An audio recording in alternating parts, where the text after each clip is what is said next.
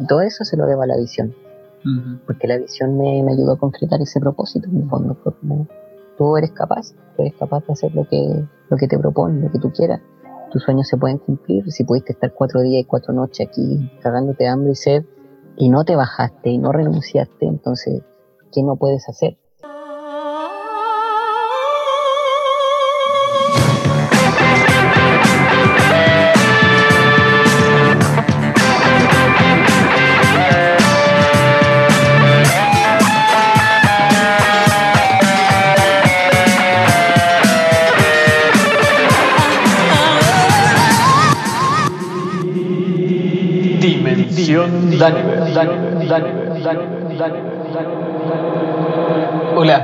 Soy Daniver. Bienvenidos a mi podcast. Bienvenidos, bienvenidos. En la dimensión de hoy nos acompaña Diego Lastra, amigo mío de la infancia, con el cual tengo el agrado de también compartir, además de nuestra enseñanza básica y educación media, un camino espiritual. Este camino espiritual es el bien llamado Camino Rojo, que es el camino de las tradiciones indígenas de Latinoamérica. Para ser más específicos, participamos de las tradiciones que trae la familia Raíces de la Tierra a Chile, que entre ellas está el temazcal, la búsqueda de visión y la danza del sol.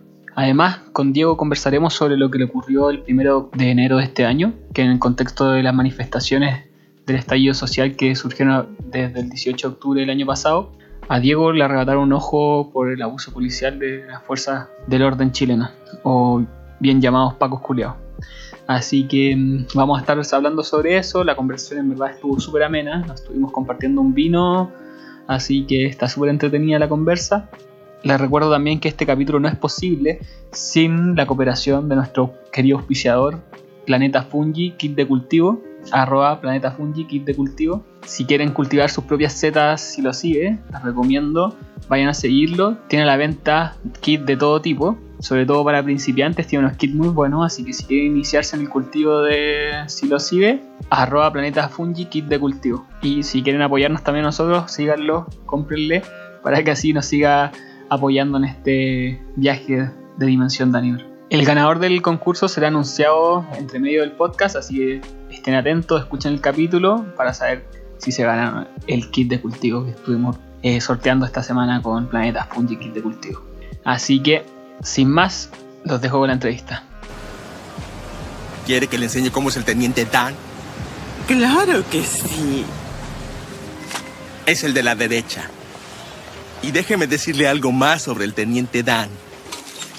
Forrest. Jamás te agradecí por salvarme la vida.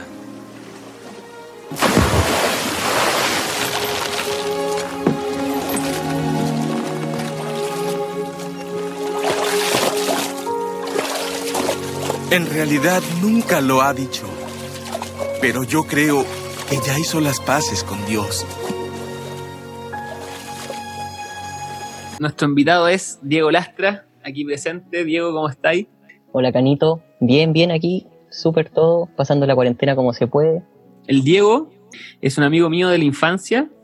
Eh, nos conocemos ya desde tercero básico. ¿Tercero básico, Diego? Sí, sí tercero básico. Cualquier año tengo 27, ya no sé cuántos años son, más que la cresta. Puta, réstale 8, y ahí te da la web. Como 19 años. Casi 20 años, sí.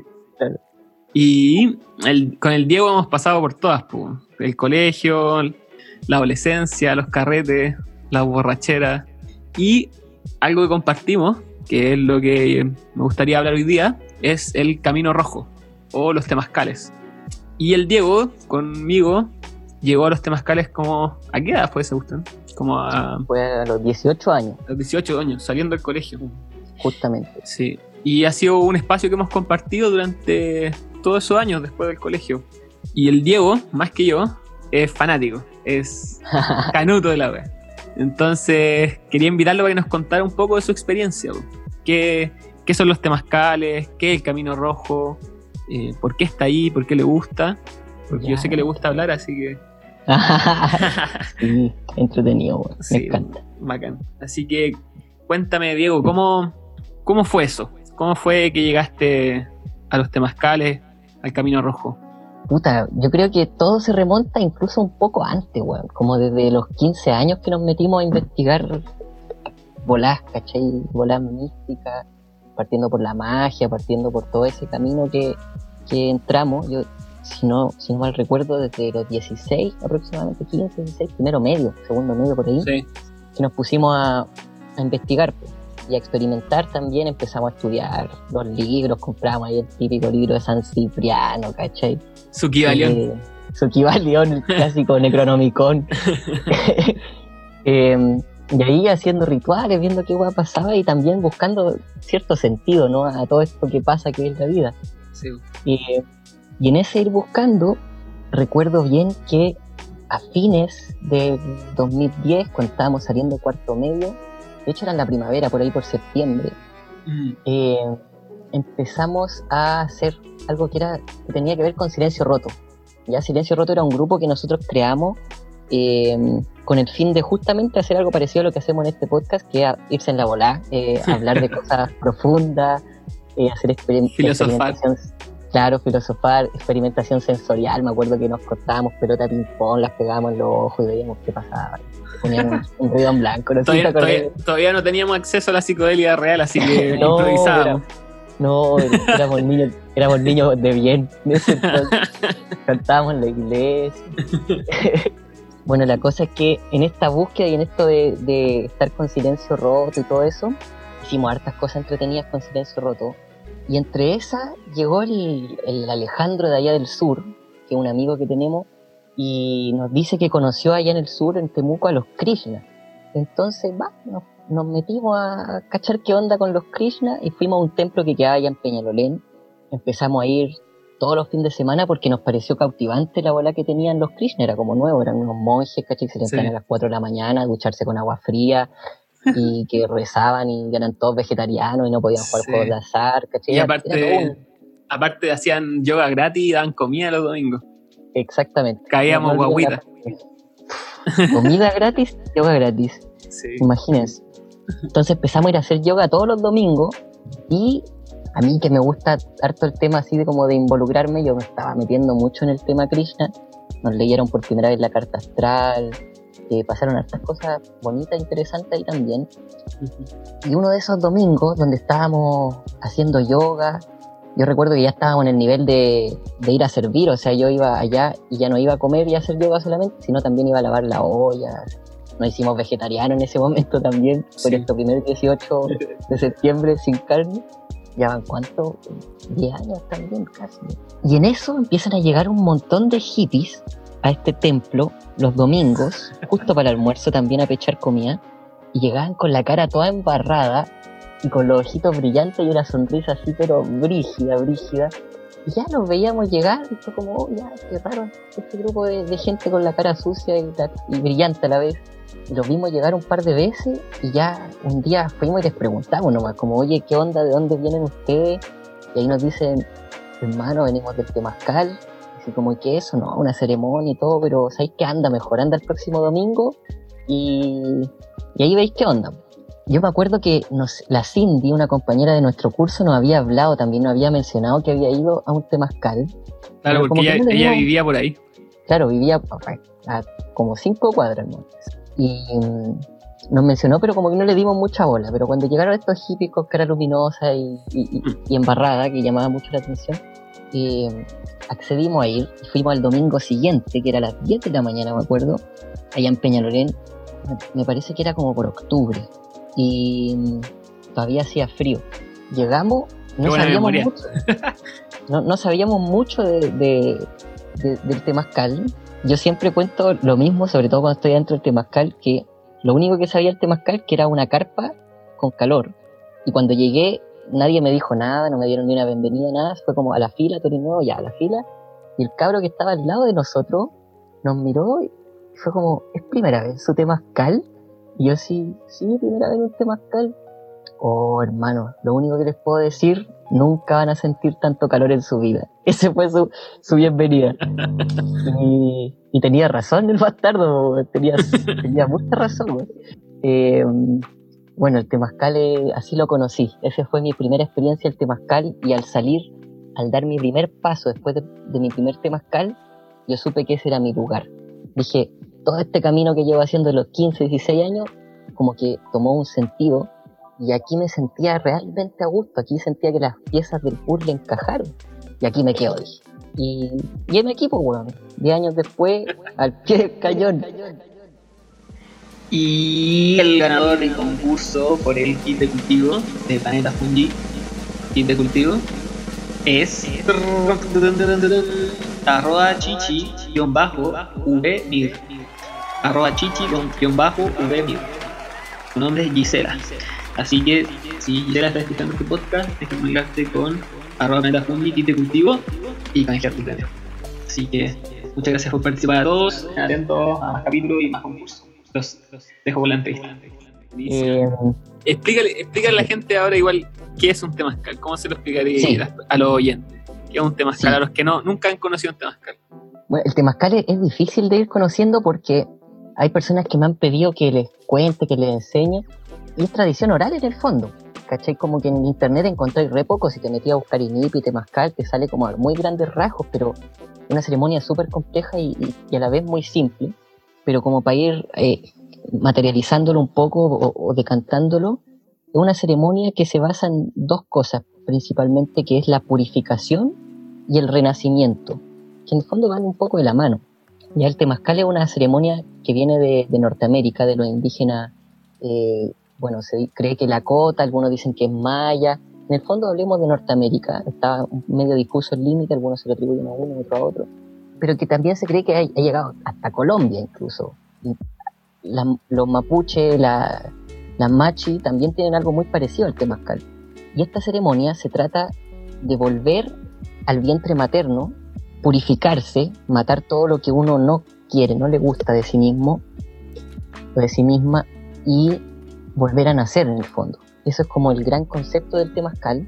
Y justamente se hace en una, en una especie de ruca que no, mide más allá de, un metro veinte, esos son como altos, pueden medir un metro. Uno entra de cuclilla o entra agachado, eh, o en cuatro patas, se arrastra, y nos sentamos todos dentro de, este, de esta ruca que tiene forma de, vientre materno justamente. Y lo que uno busca en el temazcal es volver a sentirse en el vientre, porque justamente busca, a través del calor y a través del vapor, busca volver a un lugar cómodo, íntimo, calientito, oscuro y húmedo. Entonces, el temazcal mezcla todos eso, esos elementos. ¿Qué es lo que hace uno? Se mete a esta ruca, que tiene un, agujero en el centro, entran todas las personas alrededor de este agujero y después se cierra la puerta con unas piedras volcánicas en su interior. Y estas piedras volcánicas están al rojo vivo, están calientes. Entonces la persona que guía el temazcal, que normalmente son personas que han ido allá a las tierras donde se hacen los temazcales y han aprendido durante 8 o 9 años, eh, lo que hacen es echarle agua a las piedras y a través de una ceremonia también que involucra los cuatro elementos, empieza a salir el vapor. Digo los cuatro elementos porque está el aire, obviamente, que respiramos, y el vapor. Eh, el vapor representa el agua. Está la tierra, que en el fondo no hay ningún concreto ni cemento abajo, es una ruca que está parada sobre coligüe. Y está el fuego, que el fuego se canaliza a través de estas piedras que, lo que decimos nosotros que se sacrifican por nosotros para, para poder hacer la medicina que se hace allá adentro. Entonces, juntando todas estas cosas, se hace como esta alquimia. Por un lado tenemos afuera de la ruca el fuego, donde se calientan las piedras, que representa el masculino, y por otro lado tenemos la ruca, o el inipi, o el onikage, como le llaman también, que representa el vientre femenino, y este agujero en el centro que representa los óvulos, y estas piedras que representan espermatozoides. Entonces todo esto hace una magia entre lo masculino y lo femenino, las piedras entran a través de un instrumento que también es fálico, que son palas o son horquetas, como estas que se usan para mover la paja, y entran en este círculo, luego se cierra y ahí ocurre toda la magia. Eso es como a grandes rasgos el temazcal. Y aparte, se hacen cuatro ciclos, es decir, se entran piedras, no sé, por ejemplo, 10 piedras volcánicas, se meten adentro, se les tira agua, se hacen cantos, se reza, uno llama a los espíritus, una ceremonia que que si yo se lo tuviera que explicar a gente que no tiene ni idea, que nunca ha escuchado nada del temazcal, es un poco parecido a lo que ocurre en los consejos de, de Pocahontas o de las películas de vaqueros que uno ve, que hacen como un círculo y se echan cosas al fuego y salen un humo y todo eso, un poco parecido. Em, entonces termina ese ciclo, se abre de nuevo la puerta y entran más piedras. y se cierra de nuevo y eso se hace cuatro veces. Y cada ciclo tiene un fin, tiene una, comunicación que es distinta. En el temazcal no hay ningún creo, nadie te dice cómo tienes que creer en esto, mucha gente lo hace por motivos netamente biológicos, porque también es muy bueno sudar, porque como el calor sube sobre los 50 grados incluso, uno suda, suda, suda.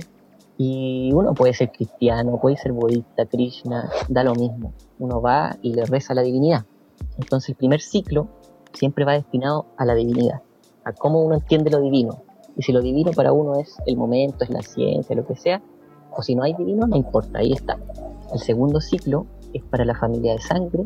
El tercer ciclo se ofrenda y se intenciona para lo que es lo amigo y enemigo. Y el cuarto ciclo eh, tiene que ver con lo que es uno mismo, que es un protocolo un poco de todo el camino rojo americano, camino que, tiene que, ver con que uno se deja al final. Primero rezamos por Dios, por la familia, por los amigos, los enemigos, y después nosotros vamos a ver nuestros proyectos personales, vamos a agradecer todo lo que se nos da. Eso es lo que podría comentarte a grandes rasgos del tema Canito. Hermoso escucharte. Me, hace recordar todo lo aprendido durante estos años. Es tan simple, pero es tan bello.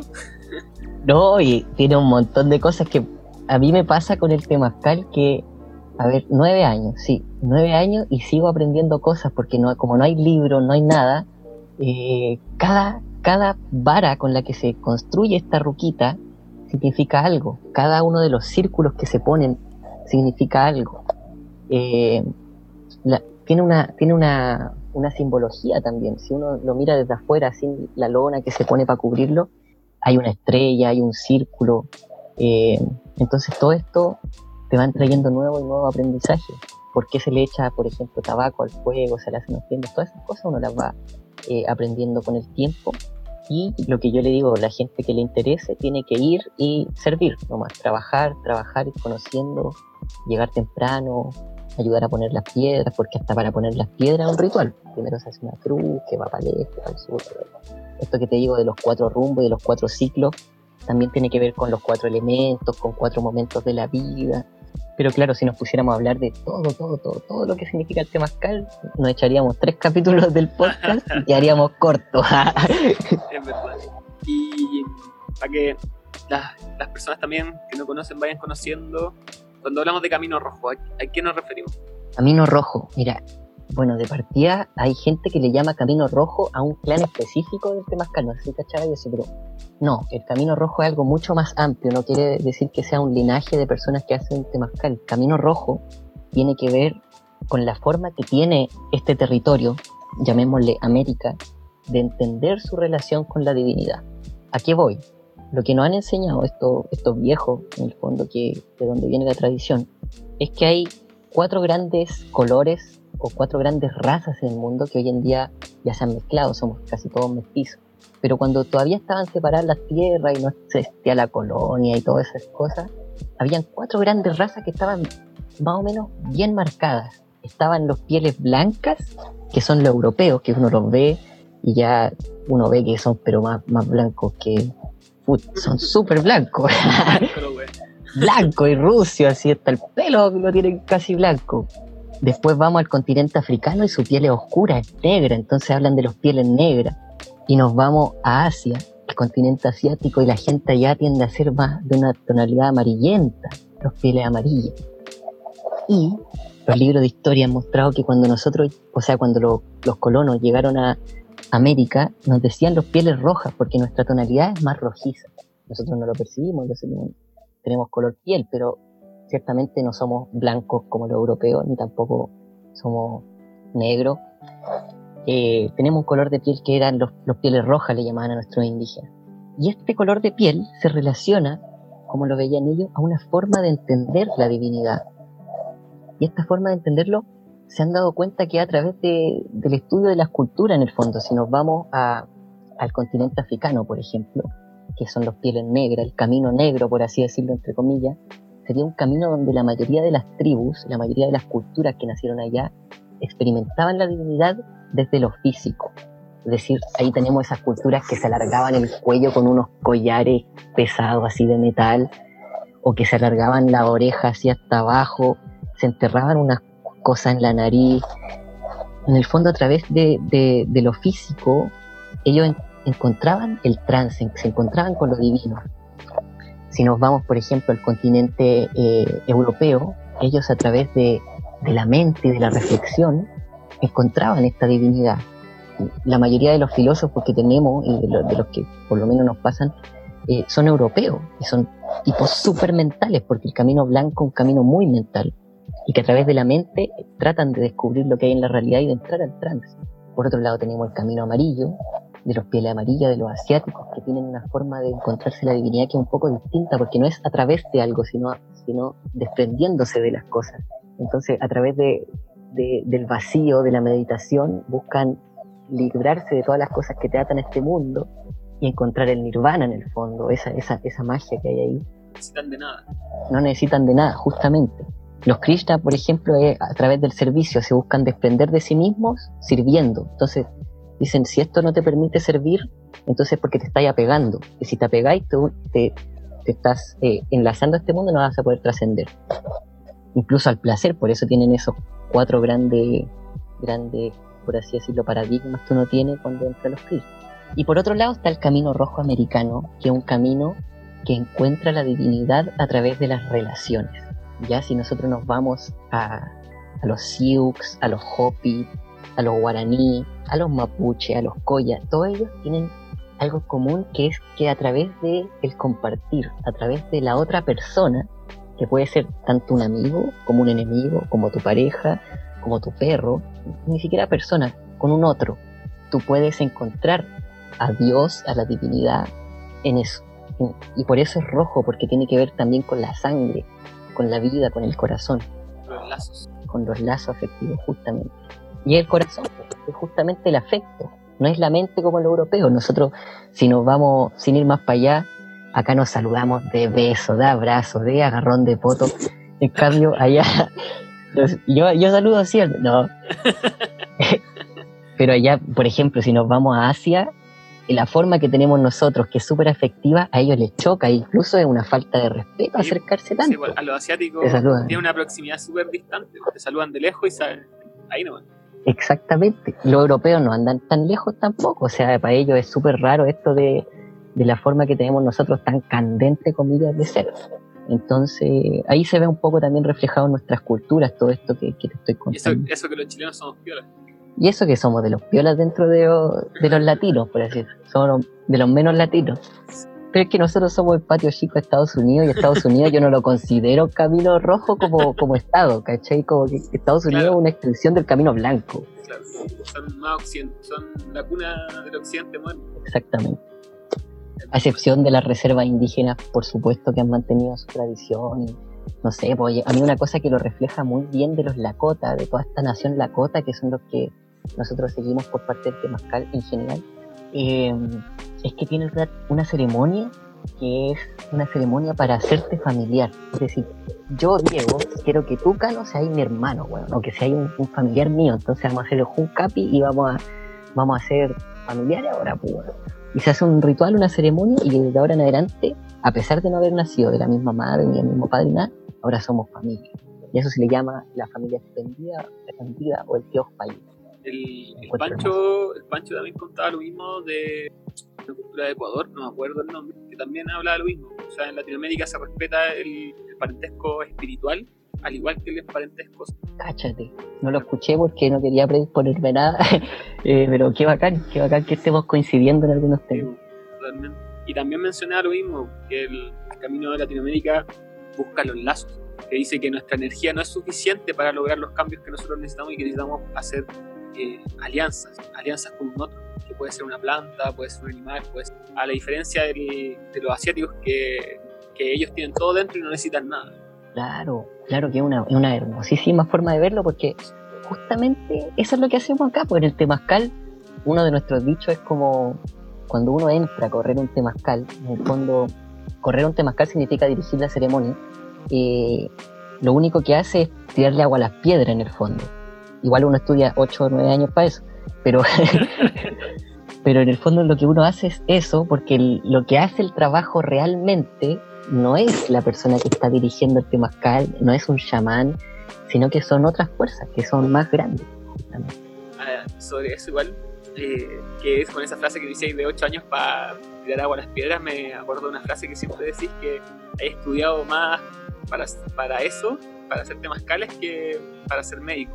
Absolutamente. Para los que no, no saben, el, el, Diego es estudiante de medicina y, me gustaría saber cómo fue ese, esa, esa unión entre la medicina y este camino que hay seguido durante tu vida. Interesantísimo tema, porque, bueno, de partida antes de yo querer ser médico, yo quería ser médico, imagínense.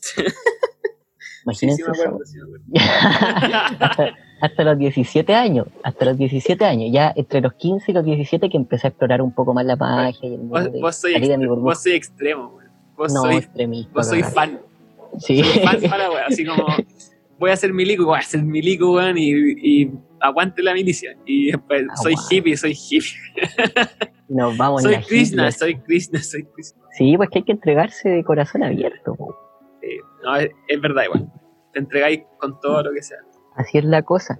Bueno, la cosa es que yo quería ser milico y cuando conocí todo este tema de los Krishna, me hice vegetariano, conocí el temazcal, quedé en la nada, pues, bueno. Que yo desde, desde los cuatro años, que me acuerdo, yo tengo memoria de los tres años y medio, pero desde los cuatro años que digo yo quiero ser soldado, quiero ser militar.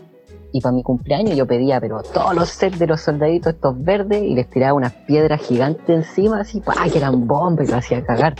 Eh, entonces, y después de todo, toda mi vida ya como planificada para ser mítico, cuando empezó todo este cambio decía, bueno, entonces va a ser mítico para poder darle armas y, al pueblo y que se levante, o poder hacer un brazo armado al pueblo, que Como que ya me iba en esa bola. Tratando de acomodarlo como sea. Pero ya después dije, cáchate que iba en el metro, iba en el metro a hacer las pruebas de la infantería de marina con mi mamá, que me iba a apañar, mamón, siempre. Y, y en el metro iba leyendo A mí el niño la estrella y me acuerdo que vi esto así como de John Lennon cantando Imagine all the people. Yo decía, bueno, ser milico no sirve de nada. Si en te decían ser milico no sirve, como que en verdad se basa solo, o sea, sirve solamente porque estamos divididos, porque hay fronteras, porque existe Chile y Argentina y porque se pelean entre ellos. Pero si no, no tiene sentido. Y ahí me di cuenta en ese último momento que no iba a ser milico. Entonces quedé en la nada, votado, sin sentido, sin saber qué hacer con mi vida, que es algo común igual que pasa hoy en día a los jóvenes. Los jóvenes. Los jóvenes. Eso ya está, ya pasamos. Puta, sí, ya no, no, en esa categoría. No, es igual, sí, siempre joven. Estamos tomando beat. Oye, pero espérate, el vino es de viejo, puta la verdad. Em, bueno, y en ese estar votado, dije como, hice como una especie de deconstrucción de mi idea y dije, bueno, el milico en el fondo lo que hace es trabajar para la muerte, el militar. ¿Por qué? Porque tiene su misión y para lo que te entrenan es para portar un arma y el arma no sirve para hacer cariñito, sirve para disparar y para matar gente. Y te entrenan para eso. Entonces dije, bueno, yo no quiero trabajar para la muerte. ¿Para qué quiero trabajar? Para la vida. ¿Y de qué forma puedo hacerlo? Como médico. Entonces lo que yo quería hacer en un, en un comienzo era hacer medicina natural, irme también en esa bola porque estaba muy, muy, muy metido en todo lo que era el, el hipismo y todas sus ramas, lo cual es maravilloso el, em, New Age chileno. El New Ageismo chileno y bueno, de todo el mundo en verdad. Pero también me encontré con la barrera de, mis viejos diciéndome como loco, no, en verdad esta bueno no te va a dar ningún futuro, como no te chinguís, ¿cachai? Mejor estudia medicina y después si querís... Yo sí tenía razón porque he visto mis amigos que están han tenido problemas porque tienen que autogestionarse mucho con las lucas y todo esto y el mundo todavía como que no acepta la medicina natural del todo como que hay mucha pelea entre la pseudociencia y la ciencia, entonces, bueno, vamos por medicina y lo complementamos con lo natural, después a, su magíster y con el mismo camino los temazcal. Entonces, en el temazcal yo sentí, y siempre he sentido hasta el día de hoy, que nos podemos sanar, y no solo a nivel espiritual y psicológico, sino a nivel físico. O sea, estáis metido a 60 grados, es como casi que inducirte una fiebre, y, y es de verdad un estado hiperdinámico, un estado súper fuerte de que yo creo que efectivamente aumenta tus defensas, aumenta la eliminación de toxinas, hace trabajar el intestino, hace trabajar los riñones. Entonces, siento que de alguna manera se mezclaban estos dos mundos. Yo por mí me hubiese dedicado al temazcal 100% y chao. Eso era lo que yo, y es hasta el día de hoy lo que yo quiero hacer y de lo que me quiero dedicar. pero por un lado no me, no me quería gastar plata en eso, o sea, cobrar plata, perdón, en eso, sino que sentía que eso no, quiero que el temazcal y que las ceremonias en general lleguen a toda la gente, eh, porque le puede servir mucho a la gente que no tiene recursos, entonces no iba a cobrar por los temazcales, entonces dije, bueno, voy a ser médico, o sea, se, está en este mismo camino, se complementa con este camino, y, de hecho he mandado gente desde la medicina al temazcal, así que ha tocado pacientes así que van al consultorio a preguntar por esto y yo le digo, ¿sabe qué? Mira, tómese estos remedios y aparte te recomiendo que vaya al temazcal, porque esto le va a hacer súper bien. Y la gente ha ido me ha encontrado con pacientes del temazcal, ha sido interesante. Bueno, que, que bacán hermano. oye, yendo a, la temática central de este podcast, como tiene que ser. Ejo. Éjole, psicodelia. ¿Cómo, cómo llegaste a la psicodelia? ¿Cómo llegué a la psicodelia? Oh. ¿Cuál fue tu, primera experiencia con, con sustancias? O sea, pero de las buenas, ¿no? Marihuana, copete, no vale. ya. Oye, weón, ¿Ah? he tenido una experiencia de, de, la chingada con marihuana. Sí, bueno, contigo, a, a, vos te da fuerte, ¿no? Sí, a mí me pega como, como si fuera LSD, weón. Eh, ya, mira, la primera vez que probé algo fue el peyote, pero no me pegó. O sea, me pegó muy poquito. Fue, sentí como un calorcito, algo rico y algo muy extraño, pero no me pegó mucho. Fue ¿Qué, es el peyote? ¿Qué, ¿Qué, es el peyote? El peyote eh, es un cactus que crece en los desiertos de, México principalmente. Específicamente el lugar donde más hay peyote en el mundo es Piricuta. Y, y es un cactus que trae un alcaloide que es, eh, que es alucinógeno, en el fondo. Eh, y que te hace, te hace tener una experiencia mística, te hace tener una experiencia de trance, o puede llegarte a dar un trance. Y, y una, una planta de poder que utilizan los chamanes y los abuelos de allá de Norteamérica para poder sanar gente, para poder traer lluvias, para poder hacer magia, distintas cosas. Pero eso es peyote. La primera vez que lo consumí fue un, comillas, chamán, voy a decir comillas porque en verdad no era tan chamán, que era un uruguayo. chantamán. Era, un uruguayo eh, que, que, tenía como mi edad, loco, tenía así tipo 27 años, así como... Yo creo que de partida no existen los chamanes menores a 50, no sé, porque tenéis que tener camino por alguna weá. Eh, algo tenéis que haber hecho, pues, bueno. Algo tenéis que haber hecho, pues, algún, algo, no sé, tener un par de hijos morenos. Pues, ah. eh, me estaba jugando el cano. No, pero era un uruguayo muy joven y que, que decía que él era chamán. Y eso ya es una bandera roja para decir este güey no es chamán, porque si alguien se dice yo soy chamán, ya no le creí. De hecho, o sea, para contarle un poco a la gente, igual aquí hacemos prevención de daño y una prevención de daño es evitar a este tipo de personajes y una forma de, como dice el Diego, de bandera roja de, alerta es una persona que se autotitula chamán, hombre medicina eh, y, títulos espirituales porque en las comunidades originalmente la gente, la comunidad, le atribuye esos títulos a la persona. Él no se los autoatribuye. Justamente, qué bueno, qué, qué, qué bueno mencionarlo. Eh, bueno, la cosa es que llegó y él portaba un penacho, lo cual portar un penacho en Norteamérica, ¿cachai? Es como eres jefe, po, bueno, eres como el, máximo de la weá, ¿cachai? Como que en verdad eres un Era un uruguayo en Chile con un penacho. Con un penacho. Y me acuerdo que tenía incluso la cara pintada como color medio rojizo, así como soy piel roja, ¿cachai? ¿A dónde andáis que no me invitaste, Puta, me invitó otro weón, si no te hubiese invitado, weón. me invitó el Cristian. Cristian, un, gran amigo. Saludos. Ah, eh, saludos, Cristian. Bueno, la cosa es que era muy poca medicina, estaba cruda y, a nadie le pegó. Yo me acuerdo que esa vez como que nadie entró en ningún trance, una noche bonita de rezo, le rezamos el fuego, las brasas, pero la primera vez que me pegó fue en una ceremonia de, de cuatro tabacos que hace un clan de mascalero que el allá en Pirque. Una ceremonia en la que usualmente se se, rezan cuatro tabacos durante la noche, por eso se llama así, y que muchas veces trae algún tipo de medicina, ¿ya? y en este caso fue el San Pedro. Y mi, mi primer gran chuma, chuma quiere decir, que en el fondo, eh, no sé cómo, voy a llamarlos, como estar muy drogado. Volado, pero chumado es porque está ahí en Guachuma, que es como le dicen. Claro, claro, esa es la forma. está ahí en Chuma. El San Pedro, para, para los que no saben, es, es el cactus medicinal de, de, esta tierra, de Chile, de esta zona, donde también más para arriba, y tiene mescalina, principal. Sí, compuesto activo. Dale, mándale. Bueno, la cosa es que fue una sí, ahí entendí lo que era el psicotropismo. O sea, no lo entendí en verdad, pero lo experimenté por primera vez. Y, claro, una ceremonia bien, bien, severa en el sentido de que no era un, vasito nomás, pues te pasaban uno, dos, tres, te pasaban un montón de rondas de, de medicina, llamémosle así a, la planta. Y ahí fue la primera vez que empecé a entender cómo es, cómo es posible que la realidad se distorsione tanto para un individuo como yo.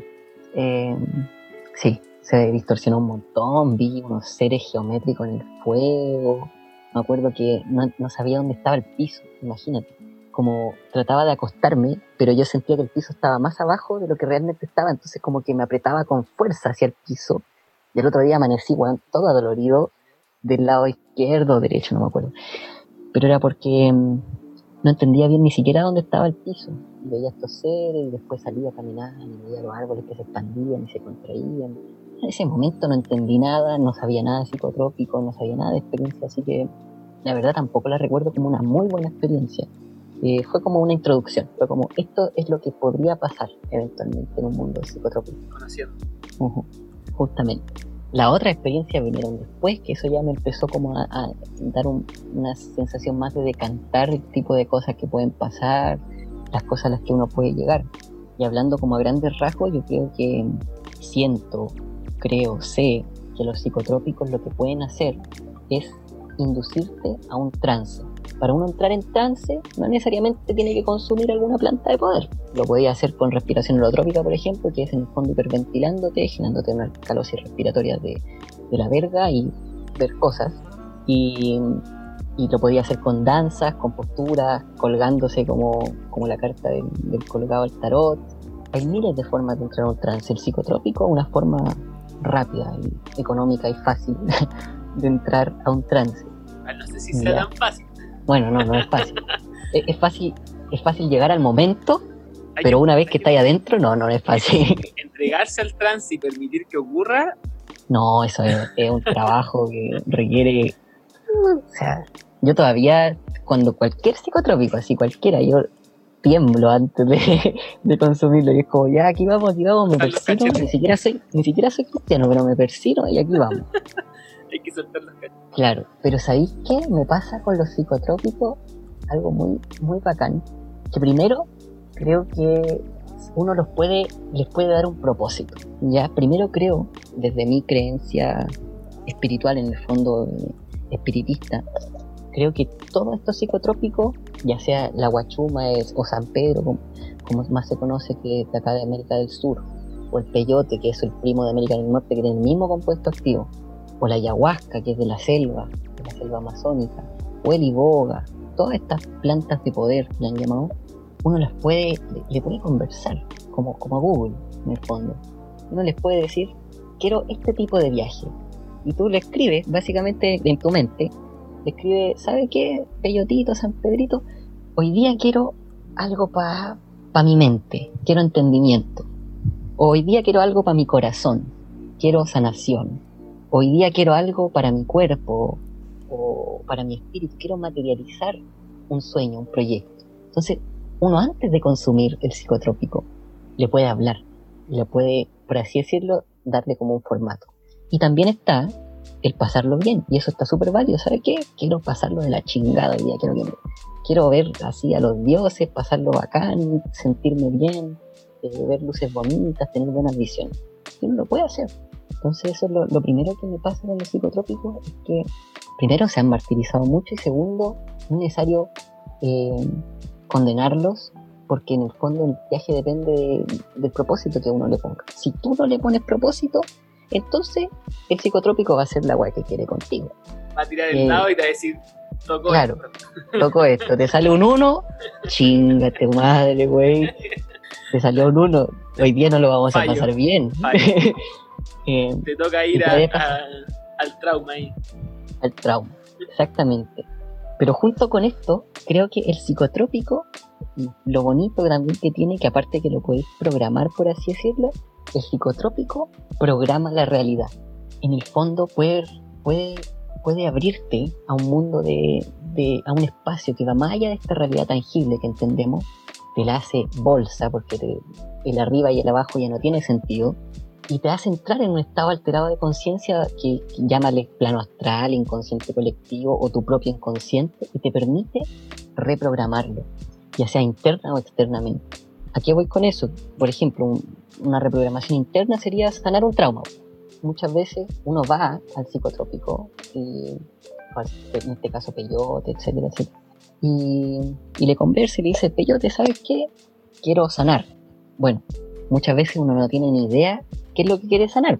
Entonces uno puede partir de un paso antes incluso. Eh, yo puedo partir y decirle, ¿sabes qué, Peyote? Quiero saber por qué, no sé, me cuesta ganar plata. Un problema común de la sociedad, ganar plata. O por qué me cuesta eh, establecer bien una relación amorosa. O por qué me cuesta... Bueno, le podéis preguntar y entender el propósito. Y entonces lo que hace el psicotrópico, si tú lo, le conversa eso antes de entrar, es que todo tu mood en el fondo del viaje va a ser en torno a eso. Y te va a mostrar qué cosas tenéis que sanar para poder llegar a eso, porque para poder llegar a una relación estable, bien, cómodo, o a ser exitoso, tener plata, o no sé, ser más sociable, la que sea, ¿cachai? Con el, con el Nathan, el capítulo anterior, el creador de Psiconauta. Eh, ¿Hablaste con él? Qué sí. estuvo. mm, Estábamos hablando de eso que a veces se tiene el propósito, pero hay distracciones en el camino. En, como que te podéis quedar pegado en las lucecitas, en lo bonito, y no vaya al propósito. No vaya hacia Ah. a lo que estoy buscando. Y, Sí, no, es que eso es un juego. Si es que Sí. esto, es, esto es un, es un juegazo. Un juegazo que muchas veces uno lo cacha justo. Tocó tu primera vez y lo cachaste y bacán, y agarraste. Pero uno más pendejo, eh, sobre todo yo, me cuesta. Y a veces tenéis que. Tengo que caer, weón, tres veces en la weá para entender cómo era el camino para llegar a eso, ¿cachai? Porque te perdí en las distracciones. En el fondo, eso pasa en todos los tipos de trance, no solo con el psicotrópico. Y, Pasa en la vida. pasan la vida, pasan, pasan TNT. Eh, que eso debe ser como boomer esa talla ya, güey. Sí, ya Eh, estamos. estamos mal. Sí, no, yo me acuerdo, por ejemplo, que la primera vez que fumé DMT, justamente fue una experiencia relacionada a entender que sanar, más que sanar algo. Y me acuerdo que eh, fue en la casa un amigo que hace tiempo me quería dar DMT y me decía, me hablaba sobre, me rayaba la papa sobre el DMT, me decía que él no podía contarme su experiencia si no era primero que yo fumara y entendiera qué era eso. Bueno, la cosa es que un día X, sin prepararnos ninguno para el tema, nada, yo fui como a su casa otra cosa, nada que ver, me invitó y tuve un viaje donde vi un payaso gigante, tétrico, de colores oscuros, así rojo oscuro, blanco, negro, que salía de una caja de sorpresa y me intimidaba.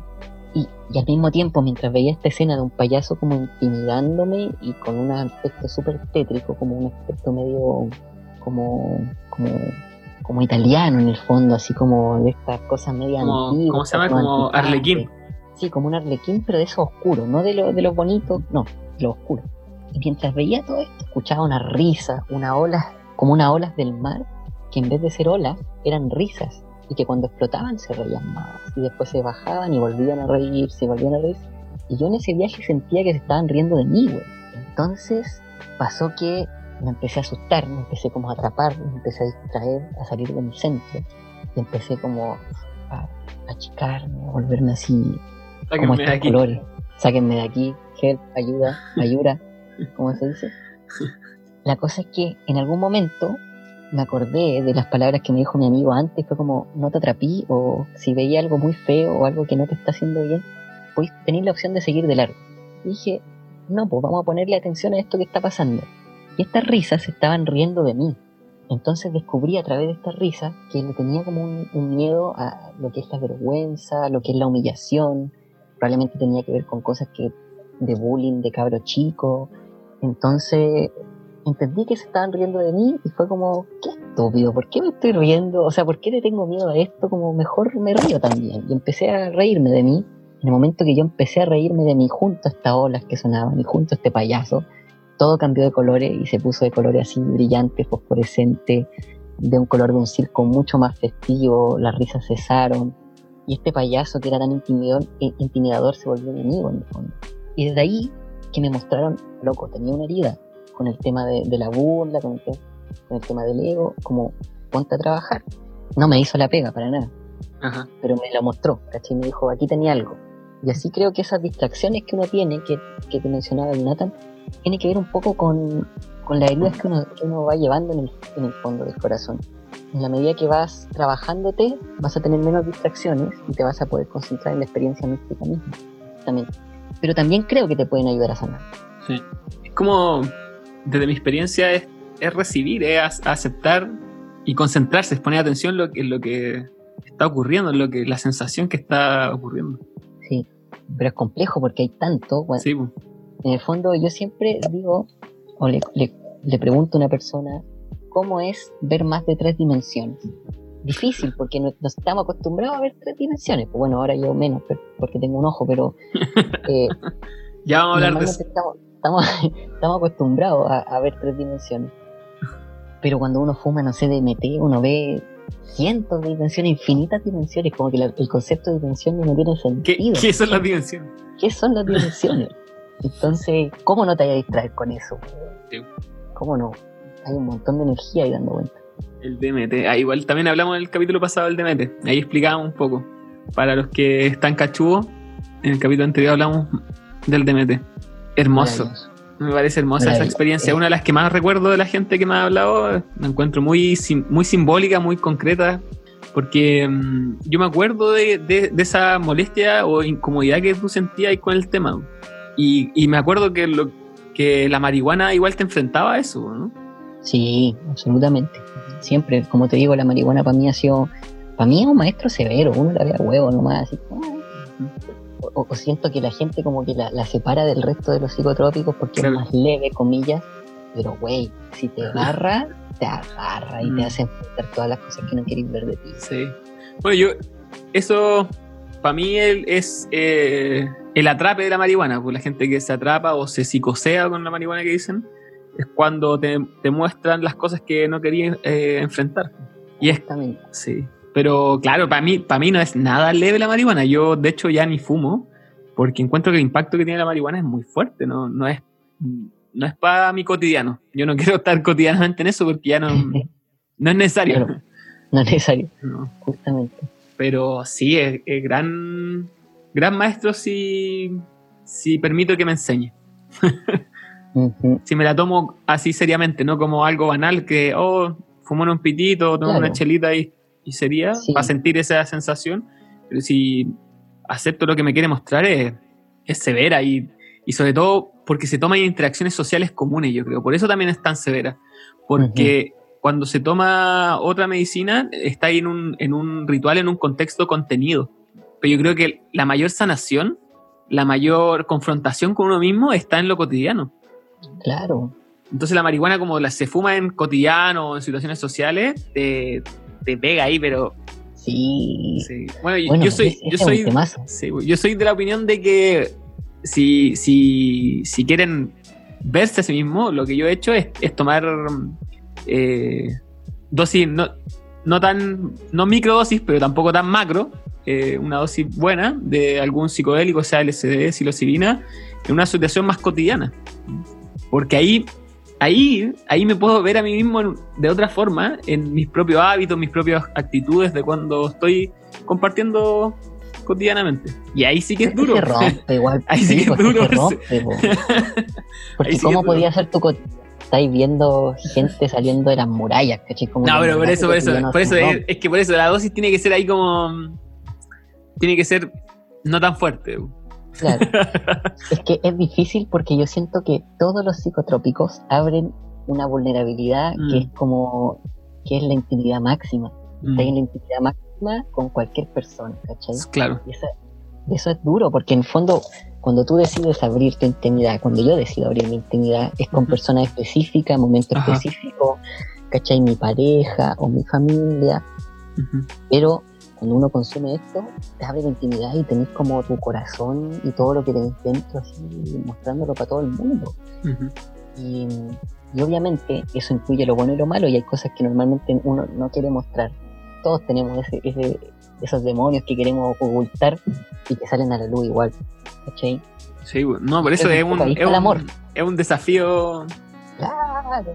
Pero es bonito igual. Es bonito verlo así. Muchas veces ni tú, ¿cachai? Ni yo, cacho. ¿qué, ¿Qué es lo que tenía ahí dentro hasta que lo consumiste? Y es como, wow, soy así de verdad, chucha. Sí. y así, ¿qué hay que hacer al respecto? Hay que hacer cosas, hay que hacer cosas. Sí, no, si no es gratis. Sí. Creo que es un tema que ha ido dando vuelta harto en, estos capítulos de podcast que recién llevamos, de que cuando se toman psicotrópicos, psicodélicos, plantas de poder en serio, ocurre que mm, hay un encuentro con nosotros mismos y eso conlleva una, tarea después. Y el no, el no asumir mi tarea, el no asumir lo que estoy viendo de mí, eh, conlleva un mal rato, porque ya lo vi. no me puedo hacer el weón. Exactamente. Y quedan cosas abiertas ya desde, desde un punto de vista más espiritual, como, como el camino de Mascalero. Cuando uno consume el psicotrópico, uno lo que hace es romper con la barrera del ego que te separa del universo, del todo. Y eso permite que entre información que antes tú no tenías, y así como, hoy, ¿cómo estoy viendo esto si nunca lo experimenté en mi vida? ¿Cómo uno puede llegar como a saber cómo se siente otra persona? O cómo, es porque simplemente la barrera del yo se rompe. Entonces, eso también te deja expuesto a, otras cosas a nivel energético y espiritual, y por eso es bueno hacerse cargo del trabajo, porque si no podéis quedar traumado. Y es, el, igual que un formateo computador, yo lo veo así. Es uno se toma el psicotrópico o hace el trance de la forma que sea, no solamente con psicotrópico, y eh, uno dice ya, pues vamos a reprogramar algo, ya sea interno o externo pero queda ahí a la disposición. Y si no cerraste bien el trabajo, después vas a seguir ahí andando el programa y te van a entrar cosas que tal vez no querías que entraran a tu programa. Me recuerdo la historia de un amigo que en una ceremonia vio algo, no se hizo cargo y después quedó meses con terror por las noches, ¿cachai? Porque, porque de nuevo aparecía esta cosa como intimidándolo y haciéndole ruido y volvía a aparecer y volvía a aparecer y tenía que dormir con el luz encendido, ¿cachai? Como... Entonces fue súper fuerte para él. Hay gente que de verdad yo conozco que se prácticamente se ha vuelto loca, se le ha desatado algún problema psiquiátrico, porque también es un arma de doble filo en el fondo. Si tú vas a consumir psicotrópicos, hazte cargo de lo que vas a ver. O si, no, mejor no. si no, mejor no, pues ¿para qué? Como, ¿para qué? Ahora, lo podía intencionar. Yo creo que en el fondo el problema es cuando no se intenciona. Claro. y no se sabe lo que se está haciendo cuando se toma. Exactamente. Tiene que ver con que otros te pueden programar. Y esa es mm. una, la segunda arma de doble filo. Y que ya se ha sabido de muchas historias de gente que va al Amazonas, consuma ayahuasca con una persona que, tal vez no tenía las mejores intenciones para ganar fama, dinero, poder, em, lo que sea, ¿cachai? Estas personas no hacen una pega profunda ni, con el fin de ayudar a otro y las personas o quedan abiertas en su formateo, por así decirlo entre comillas, o quedan con problemas, porque en verdad la intención de la persona que estaba ahí no era hacerlo, sin ir más lejos. Este güey, esta persona que tuvimos hace unos años, Antares, era una persona que, hacía... Como que, como que tiene un peso nombrarlo, como que me pasan weas. oh, este no, brígido. Porque, pero también nos muestra algo que es una enseñanza para la humanidad, que es como no tomemos a la ligera tampoco el asunto. No es como, oye, carreteemos ya, tomémonos esta weá. Porque podéis quedar chueco, ¿cachai? Podéis quedar como desviado energéticamente en algún lado, no sé cómo llamarlo. No, y sobre todo si no se tiene experiencia, no se sabe lo que se está haciendo. Si siempre en las culturas que originaron todo este tipo de experiencias hubo una contención, hubo un ritual donde se entendía cada frecuencia de cada medicina. No toda la medicina, no todos los psicotrópicos funcionan de la misma forma, sin ir más lejos por algo biológico y físico.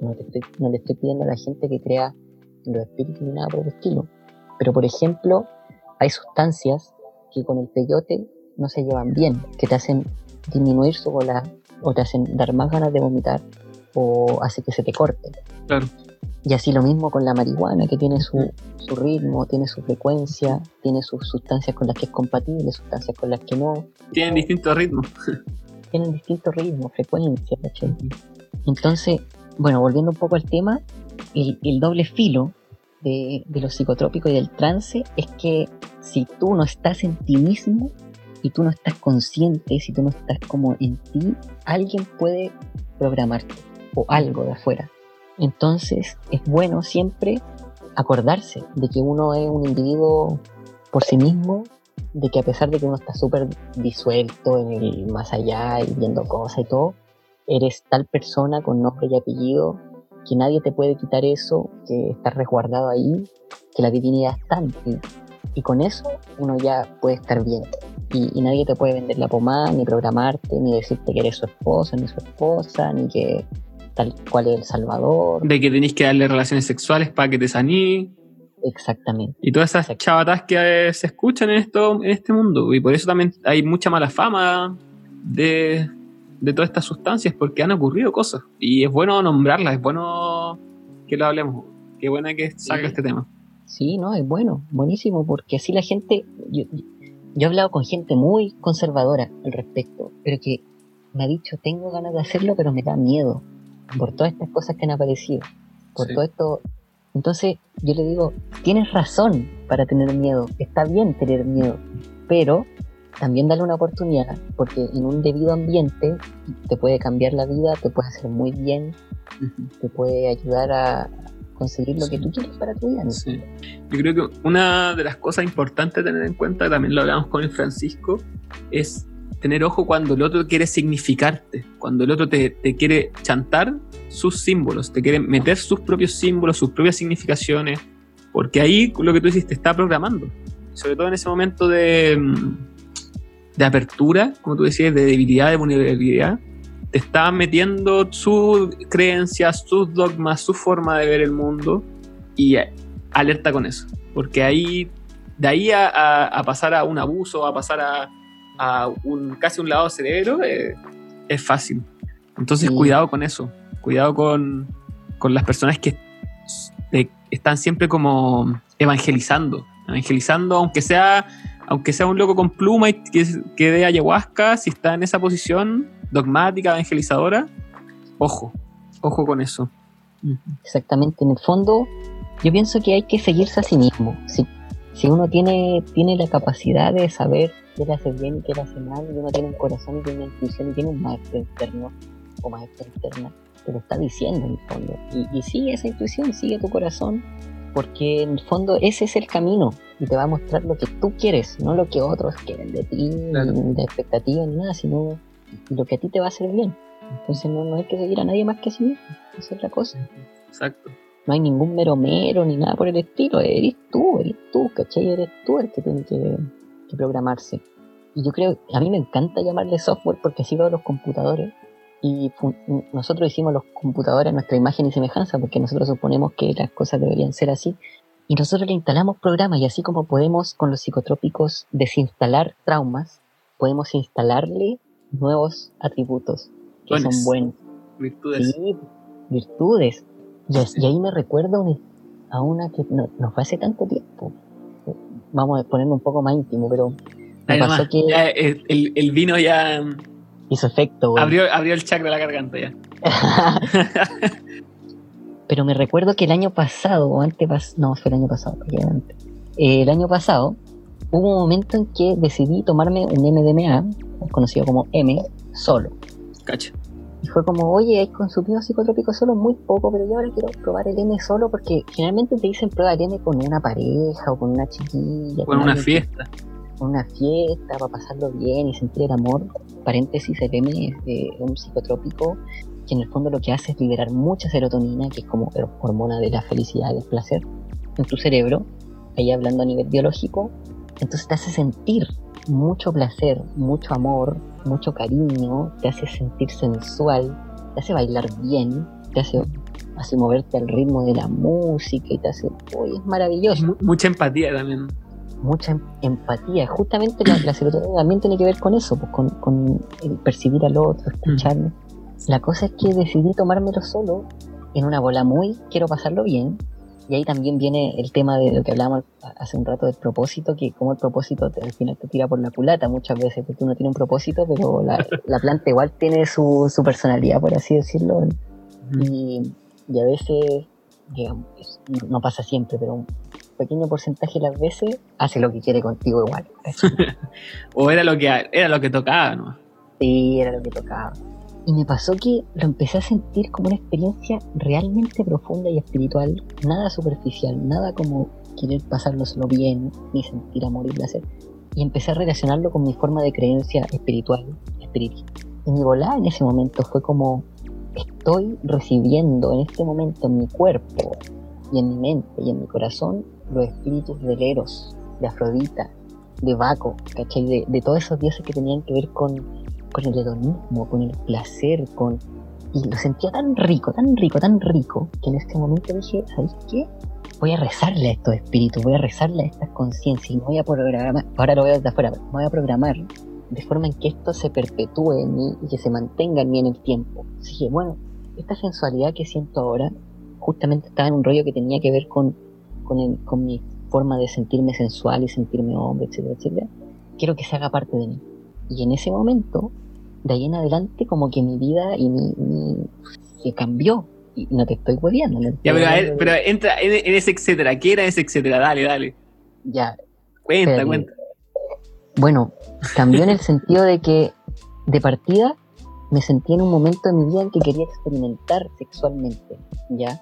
Y dije, ¿sabes qué? No, no, no me voy a comprometer, ¿para qué? Como que en verdad estoy sintiendo esta, este eros en mí, esta Afrodita en mí, estos dioses del erotismo y la sensualidad, y quiero experimentarlo. Y empezó a cambiar, empezó a cambiar en el sentido de que sin que yo les preguntara, sin que yo hiciera nada, me empezaron a ayudar como, pero bueno, si querés sensual, como empecé a bailar, bueno, empecé a moverme, empecé a conectarme con mi cuerpo de unas maneras que antes no entendía. Que yo me acuerdo, eh, porque, o sea, por, yo te conozco un poco, porque eras muy enamorado, pues, Siempre. No te habíais permitido como vivir eh, la sexualidad como separada del amor, ¿no? Claro, claro, y eso obviamente tiene que ver con una historia de familia, que es una historia de familia súper cristiana y súper de amor, cásate, ¿cachai? Y después ten hijos y después así el amor. Un poco, esa era mi línea. Claro. Entonces venía con todo esto, venía luchando igual, no era como una cosa que, oh, pero siempre estaba el, el amor romántico de por medio y el amor monógamo y el amor, ¿cachai? De hecho, a mí me generaba mucha culpa todo esto de sentir más por más gente estando con una persona. Después, con todo esto que te estoy contando, cambió un poco. Y me permitía experimentar lo que hoy en día está tan dicho como poliamor. y me fue bien, güey. Me, me, fue bacán, ¿cachai? Como que en verdad pude experimentar la sexualidad desde un punto de vista no tan afectivo, aunque sí involucra afecto, pero no tan afectivo, no tan compromisorio no tan canuto, y me fue bien y, lo, sentía en mí y lo sentía en la gente. Entonces, ¿a qué voy con todo esto? Que el M tiene esa vibra, tiene esa, esa onda y que uno le puede pedir esos atributos y se puede programar para poder funcionar de tal manera. Y tuve muy buena experiencia a través de eso. Hoy en día igual ya como que volví un poco a mi centro de quién soy porque también veía que estaba un poco influenciado. Pero... Fuiste de un extremo a otro. Exactamente pero también fue bacán, me, ayudó a entender muchas cosas y, y, a, y, a, programarme también, a reprogramarme en torno a algo que me estaba haciendo ruido, ¿cachai? Es bacán eso porque desde la perspectiva que yo lo veo es, siempre estamos pasando de una polaridad a otra y, encontrando el centro. Y, y, muchos de los problemas que veo, sobre todo en consulta cuando trabajo con tarot, es que la persona no se ha permitido experimentar la otra polaridad. Entonces, al no haberse permitido experimentar la otra polaridad, reniega de ella o, choca con ella o tiene conflictos con, la otra polaridad. Ya sea esa polaridad reflejada en otra persona, en sí mismo, en la familia. Entonces, cuando se permite experimentar esa otra polaridad, hay equilibrio. Cuando yo me permito experimentar las dos polaridades de una situación, me siento, puedo, puedo encontrar mi equilibrio, puedo encontrar sabiduría en esas dos polaridades, porque ninguna de las dos polaridades está en lo correcto, yo creo ni, la, ni ser canuto, ni, ni ultra monógamo, ni tampoco mega poliamor y tampoco ninguna responsabilidad afectiva, ¿cierto? Exactamente. Entonces, ¿dónde está el punto medio para mí? Porque ni siquiera es el punto medio y que todos deberían ser así, ¿cierto? Sino, ¿cuál es el punto medio para mí? ¿Cuál, ¿Qué es lo que más hace bien a mí? Exactamente. Y, y lo digo lo digo porque me siento identificado igual con, con lo que tú contáis, porque yo también era súper pololo, súper enamorado y, y, siempre conflicto con la culpa y con el deseo que tenía y la exploración. Y me permití vivir la otra polaridad en algún punto. Y, y llegué a un punto en donde dije, esto no es para mí. No me siento cómodo con esta sexualidad con falta de afectividad. Ya. Y ahí, y ahí me encontré a Nicole y ahora tengo dos hijos y estoy haciendo familia. Maravilloso. Los morenitos. Sí, con mis dos guaguitas. Qué bueno. Sí, yo pienso que es un tema bien interesante el que has tocado de, de, esa, de ese centro. Porque, porque se nos olvida, se nos olvida a todos. Yo lo he visto en mí, lo he visto en mi pareja, lo he visto en mi familia, lo he visto en ti, lo he visto en todos, se nos olvida que los extremos no son sanos. Y argumentamos desde los extremos. Ahora me y los defendemos, y los defendemos, los defendemos. Me pasa un poco con, justamente con esto de la vulnerabilidad. Qué bueno que lo tocamos, el tema que me ha estado hueveando en todas estas últimas dos semanas, tal vez tres, que siento que como que el ser humano redescubrió la vulnerabilidad, la intimidad, ¿cachai? Entonces empezaron a salir series donde el, donde el héroe ya no era el weón bacán, ¿cachai? Ya no era el weón que no tenía defectos. Empezaron a salir series donde el weón, el héroe, ¿cachai? El personaje principal es un weón tan mierda como todos nosotros, ¿cachai? Y que tiene los mismos atados. Entonces, ya, se empezó a resignificar un poco esta vulnerabilidad, pero siento que se está llevando al otro extremo. Nos estamos yendo al extremo donde está bien, tienes que ser vulnerable todo el tiempo, ¿cachai? Como, weón, sé vulnerable, eso está bacán, sé un deprimido de mierda, weón, no, no te superí, porque eso es lo normal. Y yo no creo eso, ¿cachai? Creo que siento que la humanidad en este momento, a través de estos personajes y a través de lo que estamos viendo, nos estamos yendo al otro extremo y nos estamos acordando que también somos súper fuertes, ¿cachai? Como que podemos ser vulnerables, pero también podemos ser hueones impenetrables si queremos. Aguerrido, o sea, ¿cuántas, ¿cuántas penurias ha pasado la raza humana? Exactamente, pues caché como que es verdad, nos podemos reconstruir mil veces. Somos vulnerables, podemos hacer intimidad, pero hay que hacer un equilibrio y saber en qué momento está bien ser vulnerable y en qué momento está bien sacarse la pinche armadura oxidada para darle un pinche abrazo a tu familia, ¿cachai? Entonces, hay momentos de afecto y hay momentos para ser fuerte, pero no podemos estar siempre siendo unos buenos vulnerables. Eso, eso en el fondo es lo que, a lo que ha ido mi pensamiento y mi reflexión en el último tiempo. O sea, yo creo que más que vulnerable es asumir un rol de víctima. Sí, de víctima. De víctima. O, sí. y, de, y, más, y no solo de víctima, sino como de resignación. Así. Yo soy así y no voy a cambiar y soy, un, y soy mediocre. ¿no? Eso, es lo y que afuera me también. Puta, la sociedad es así, entonces, puta, estamos cagados, bueno seamos así de no, pues como que siento que tenemos que sacar la fuerza también, como que ese estado de vulnerabilidad te mete a un hoyo, pero también tienes que saber en qué momento ser fuerte, ser, poder tener los lo ovarios y los cojones para poder salir de lo, de lo que está ahí, porque está bien, sí, todos tenemos alguna tristeza en el corazón, nadie se libra de traumas de la infancia, está bien, pero quedarte en el trauma de la infancia, ponerlo tu bandera de estandarte, ponerlo en tu Instagram y en tu, ¿cómo se llama esta guapa? Coqueter Tinder. Identificarte no, en eso, identificarte, así, revolverte en eso. Claro, y hacerlo como, como un tu estandarte de, claro. de, sí, de, de, gloria. Yo encuentro que eso no está bien, sino como, bueno, sí, estoy traumado, todos estamos traumados, pero estoy trabajando en esto y... Y ponle huevo, ponle huevo. Sí, pretendo no serlo, pretendo cambiar, ¿cachai? Sí todos los hombres de acá y que nos están escuchando y nosotros mismos somos unos machitos y tenemos que cambiar esa agua, sí, pero bueno, tenemos que ponerle huevo, ¿cachai? Tenemos que dejar que las mujeres nos guíen, ¿cachai? Soltar el control. ¿Mm? Soltar el control. Sí, sí. Y, bueno, a ver, ¿y tú has soltado el control no? Pregunta íntima. Pregunta íntima. ¿Aquí te cago? ¿Hay, no, yo... ¿Hay permitido que te toquen el ano? Sí, absolutamente sí. No, yo, yo me aplico, yo así. Te entregáis. Aquí no hay regla. Eso es, yo creo que eso es pérdida, pérdida de. No hay regla. Yo igual lo, lo, lo, converso. Yo tengo amigos que decían, no, no, no, ni cagando, ni cagando, y después dijeron, sí, no, es igual. Apaña. Una sí. biológica, biológica. Entrégate, loco. Entrégate, siente placer, disfruta. Sí. Bueno, eso también lo aprendí ahora en este proceso de, un año de, de, desde hasta ahora también. Soltaste. Solté el nuene. Soltaste el nuene. Sí, yo creo que es necesario. Para los hombres que están escuchando podcast, es necesario. No fui una rama náquer, pero es necesario. Hay que soltar, hay que soltar prejuicios.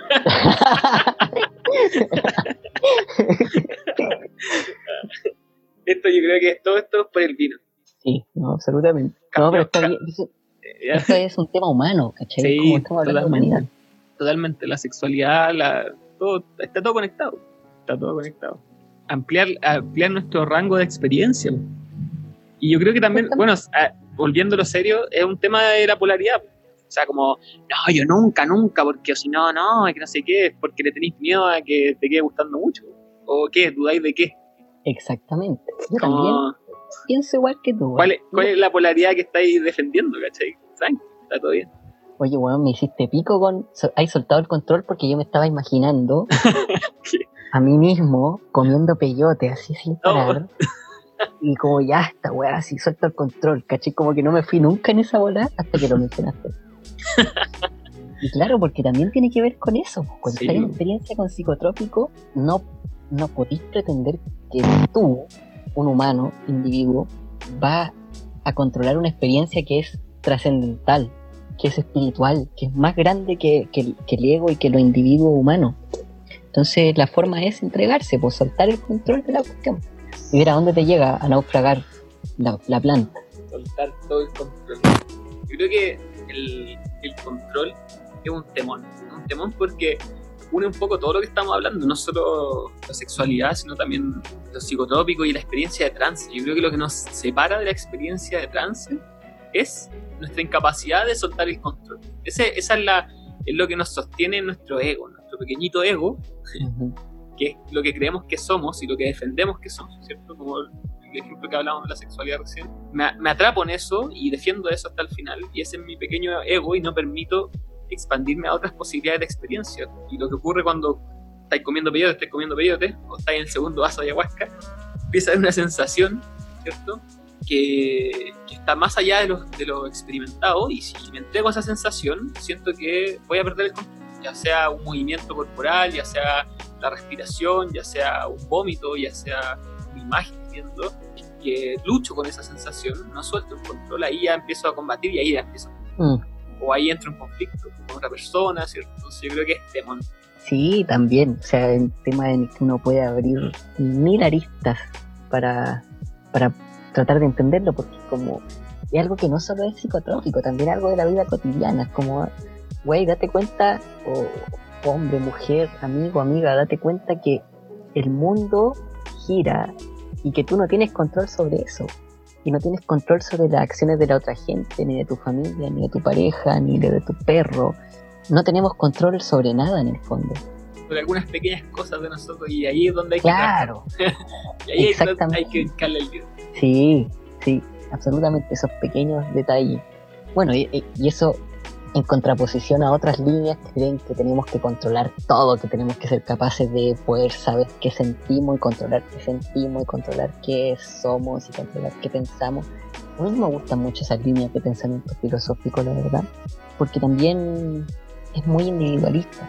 A mí me gusta más pensar que somos parte de un flujo universal y que como un pececito vamos en ese río nomás y que tenemos que nadar y bueno, podemos nadar contra la corriente, podemos nadar a favor de la corriente, nos podemos ir abajo una roca, pero al final igual el río tiene su fuerza y no podemos cambiar. No vamos a hacer que el río fluya para arriba, no podemos. Pero podemos sí disfrutar el, el viaje. Sí, podemos saltar y pasarlo bien hasta que nos atrape un oso y nos coma. Oye, hablando de... Cuéntame un poco sobre la visión de la montaña. Sigamos, volvamos al tema anterior. Me encanta, me encanta en estos, temas. Sí, volviendo al tema del Camino Rojo, cuando hablamos del Camino Rojo, ¿cierto? Estamos hablando del temazcal, pero hay otras ceremonias, eh, como la visión de la montaña, y me gustaría que me hablaran un poco de la visión. Me encanta porque haya, haya sido a propósito o no, eh, la visión de la montaña une de cierta manera todo lo, que hemos estado hablando, porque la visión de la montaña es un trance y a la vez tiene que ver con el camino rojo, y a la vez tiene que ver con soltar el control.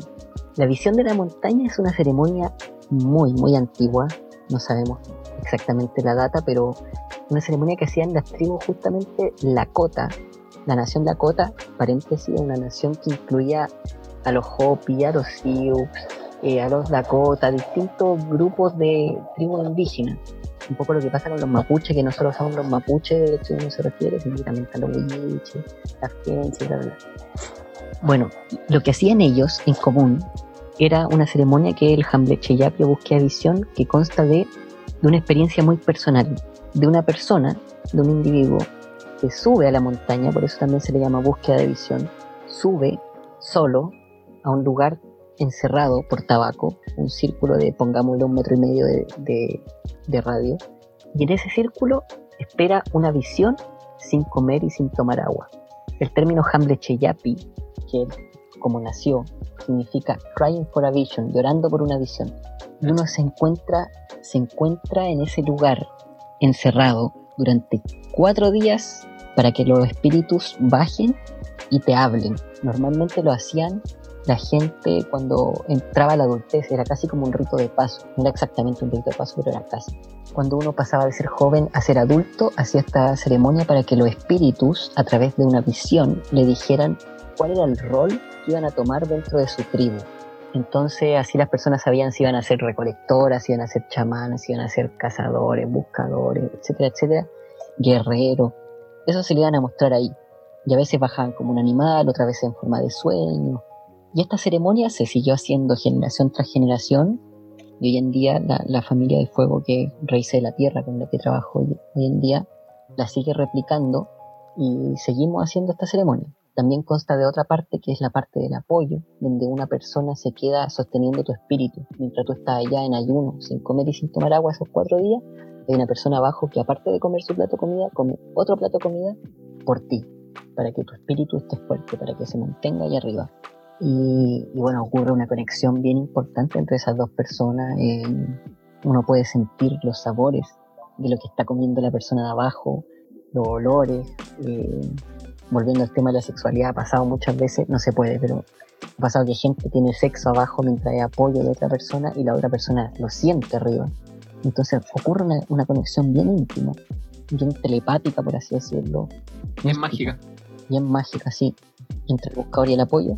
Y el apoyo, o sea, el buscador, que es la persona que está ahí arriba, en estos cuatro días experimenta algo parecido a la muerte. Bueno, algo que tú también has hecho, algo que, yo he hecho.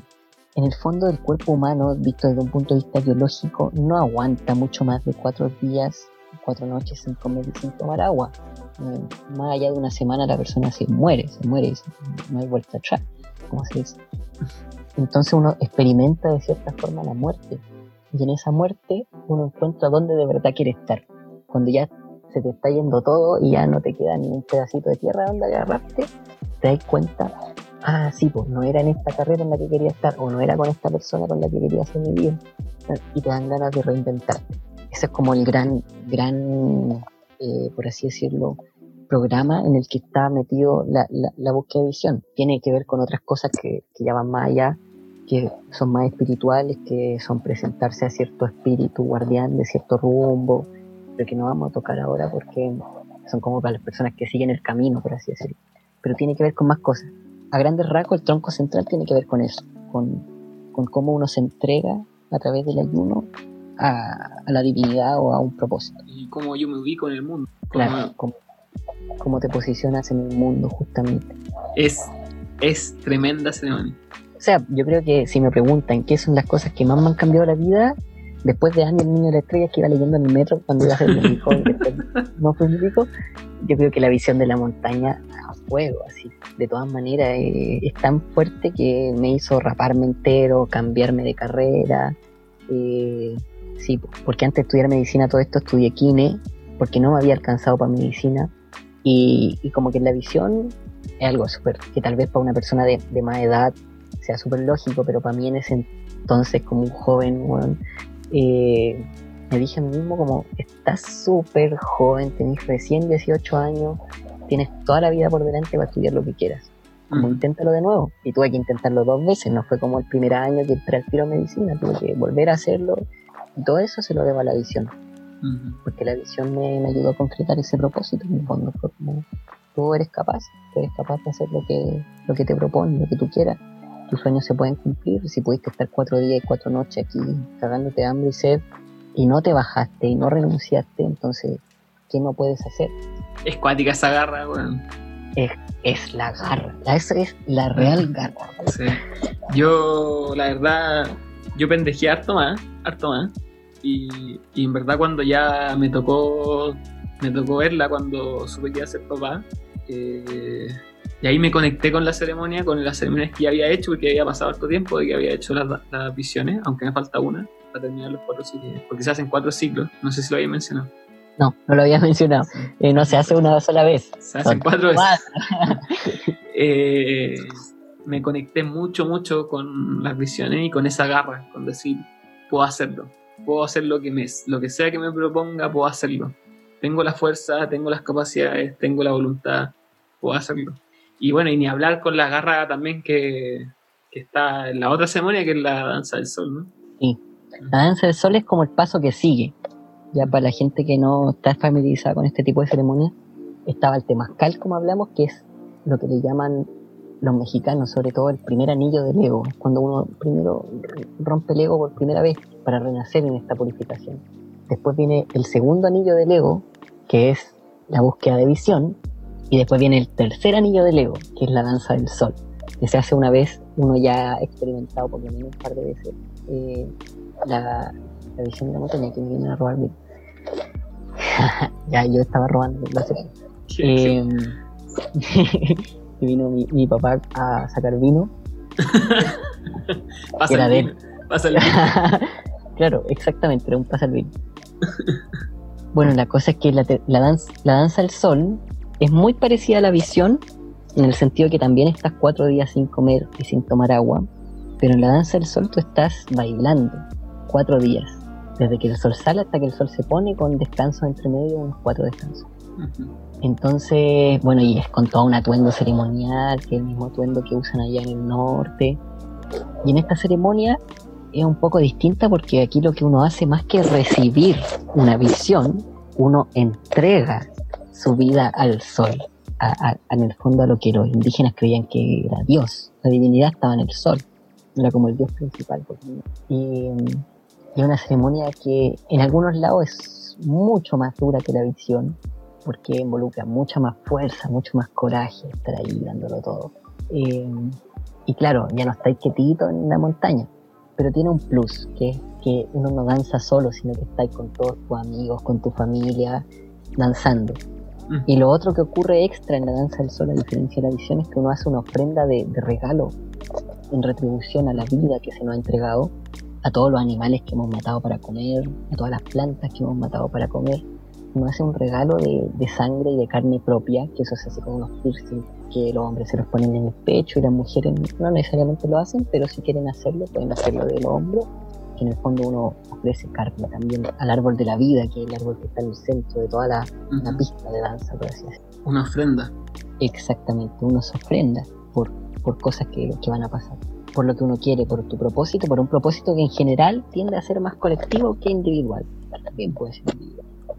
A mí la, danza fue, es todavía, porque todavía estoy ahí, me falta aún mi última danza, es un cambio radical en mi vida, porque también justo es el año en que van a ser mi hijo, hago mi primera danza y, todo cambia, todo, todo, todo cambia. Mi forma de entender, mi forma de ser, qué es lo que quería, para dónde me estaba dirigiendo, ya fue como ya, tengo toda esta tarea pendiente, me he dado cualquier vuelta en mi vida, me despendejo ahora, no me despendejo nunca. Y después de la danza, ya, ya cambiar, ya cambiar, y después con la segunda, démosle, démosle, la tercera, ya, se están viendo los frutos, y, y ahora con la cuarta voy, voy, voy con todo.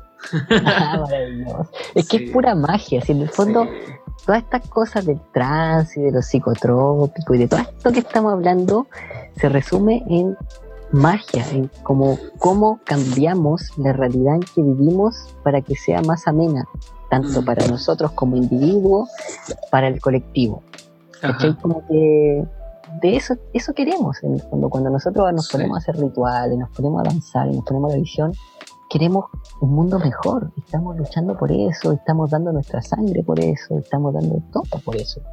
Y un poco esa es la enseñanza que nos dejaron los viejos que tuvieron que dejar su legado y su cultura, su lengua, ¿cachai? Muchas veces tuvieron que entregar su propia lengua para que los que vienen puedan disfrutar lo que queremos ver de un mundo mejor.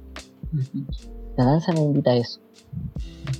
Yo creo que una de las cosas que también más me ha marcado con la danza es ser agradecido, Es agradecer cada día, recordar cada día agradecer por las pequeñas cosas, Por, el agua, por, la comida, por mi hijo, por mi familia. Ser agradecido. Mantener una actitud agradecida frente a la vida, Yo creo que eso es clave, clave. Yo, yo después de la primera danza, entendí la importancia de rezar en familia antes de comer, pero real. Porque antes era como una cuestión cristiana, ah, recemos, pero no, ahí lo, lo vivencié, lo palpé. Palpé lo importante de agradecer, y no solo agradecer solo, agradecer en grupo. Abrir la palabra, tener una instancia para agradecer, para mirarse a la cara y decir, gracias por estar conmigo, por, por esta comida, por, por, poder compartir este espacio. Y ha sido súper sanador. Lo encuentro mágico, de verdad, fantástico, como decía el Nathan en el podcast pasado. Me imagino, me imagino, o sea, bueno, para la gente, para todos, para todos, ¿podemos nosotros hacer esas cosas en la mesa? Es como nosotros podemos sentarnos a agradecer o la comida, agradecer el agua. Yo creo que mm, si hablamos en general de la sociedad, no todos están capacitados ni, ni dispuestos a hacerlo. Mm. La mayoría tal vez nos sentiríamos incómodos. Yo hasta el día de hoy tal vez me sentiría incómodo. Entonces sí, pues, hay un espacio de, sanación ahí y de, y de crecimiento, si podemos hacerlo. Incluso si no es agradecer los alimentos, sino a establecer contacto íntimo de verdad con la familia. ¿no? Como que, va más allá del cómo estuvo tu día, ¿cachai? Exacto. Eh, para mí ha sido radical el, el tema del agradecimiento. Y creo que todavía puedo ser más agradecido. Me falta aún mucho por, por hacer real ese agradecimiento, porque creo que el agradecimiento no solo es decir gracias, sino tener una actitud agradecida con el espacio que habito, con la comida que, que como, con el cuerpo que habito. Ser agradecido con mi cuerpo, tratarlo bien, darle buen sueño, buen alimento, eh, ejercitarlo, tratarlo bien, tratar bien a, a mi familia, escucharlo, saludarlo, mm, con los amigos también. Volver agradecido. Sí, con las relaciones también. Yo creo que. un tema que no hemos tocado, pero el ojo me trajo un poco eso. Vamos, vamos a ese tema. Vamos. me trajo un poco eso. Introducción. Introducción. El, el Diego eh, perdió un ojo el primero de enero de este año eh, por las fuerzas policiales chilenas. Justamente. Hay más de 400 víctimas de trauma ocular.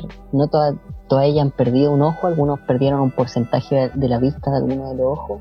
Somos alrededor de 46, 47 personas que hemos perdido un ojo como tal. O sea, en el fondo ya no está, o si está, está muerto. Hay un muñón de ojos.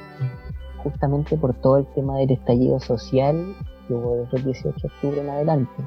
Y eso ha sido un tema cual psicotrópico que me ha cambiado la vida también y que habíamos quedado con el cano de también tocarlo en algún momento de, este post. Cuéntame. Esto no, que te cuente, esto no lo hemos hablado, en, verdad desde hace rato que no tenemos un espacio de conversación y se dio en este podcast. Porque cuando ocurrió había mucha gente, te fueron todas a ver, yo también, pero no hemos tenido un espacio para conversarlo íntimamente. Claro. Qué loco, que, se, qué loco que se ahora, pero, pero es la verdad estaba reflexionando un poco acerca de eso, ahora mi silencio, y es como, bueno, en verdad pasa un poco con, con las intimidades que uno tiene más cercanas. A mí me pasa al menos que muchas cosas uno ya las sobreentiende solo con ver a la persona, solo con la persona, y como que ya todo he estado, ¿cachai? Ni siquiera hemos hablado tanto del tema, pero he estado y dice que estáis ahí, te puedo contar contigo. No hay pedo y también me has visto y sabiendo que estoy. He interactuado mucho más, por ejemplo, con gente X que me escribe, que no conozco de la puta vida que me ha escrito al Instagram para hablar weá y saber cómo estoy y todo. Y termino contándole con detalle, ¿cachai? Pero como contextualizando a la gente, el año nuevo yo estuve con mi grupo, comillas, muy comillas, muy, muy, comillas, guerrillero, de, de las marchas y todo eso, que estábamos justo desde el 18 de octubre, estuvimos juntos, casi que viviendo juntos todos esos meses.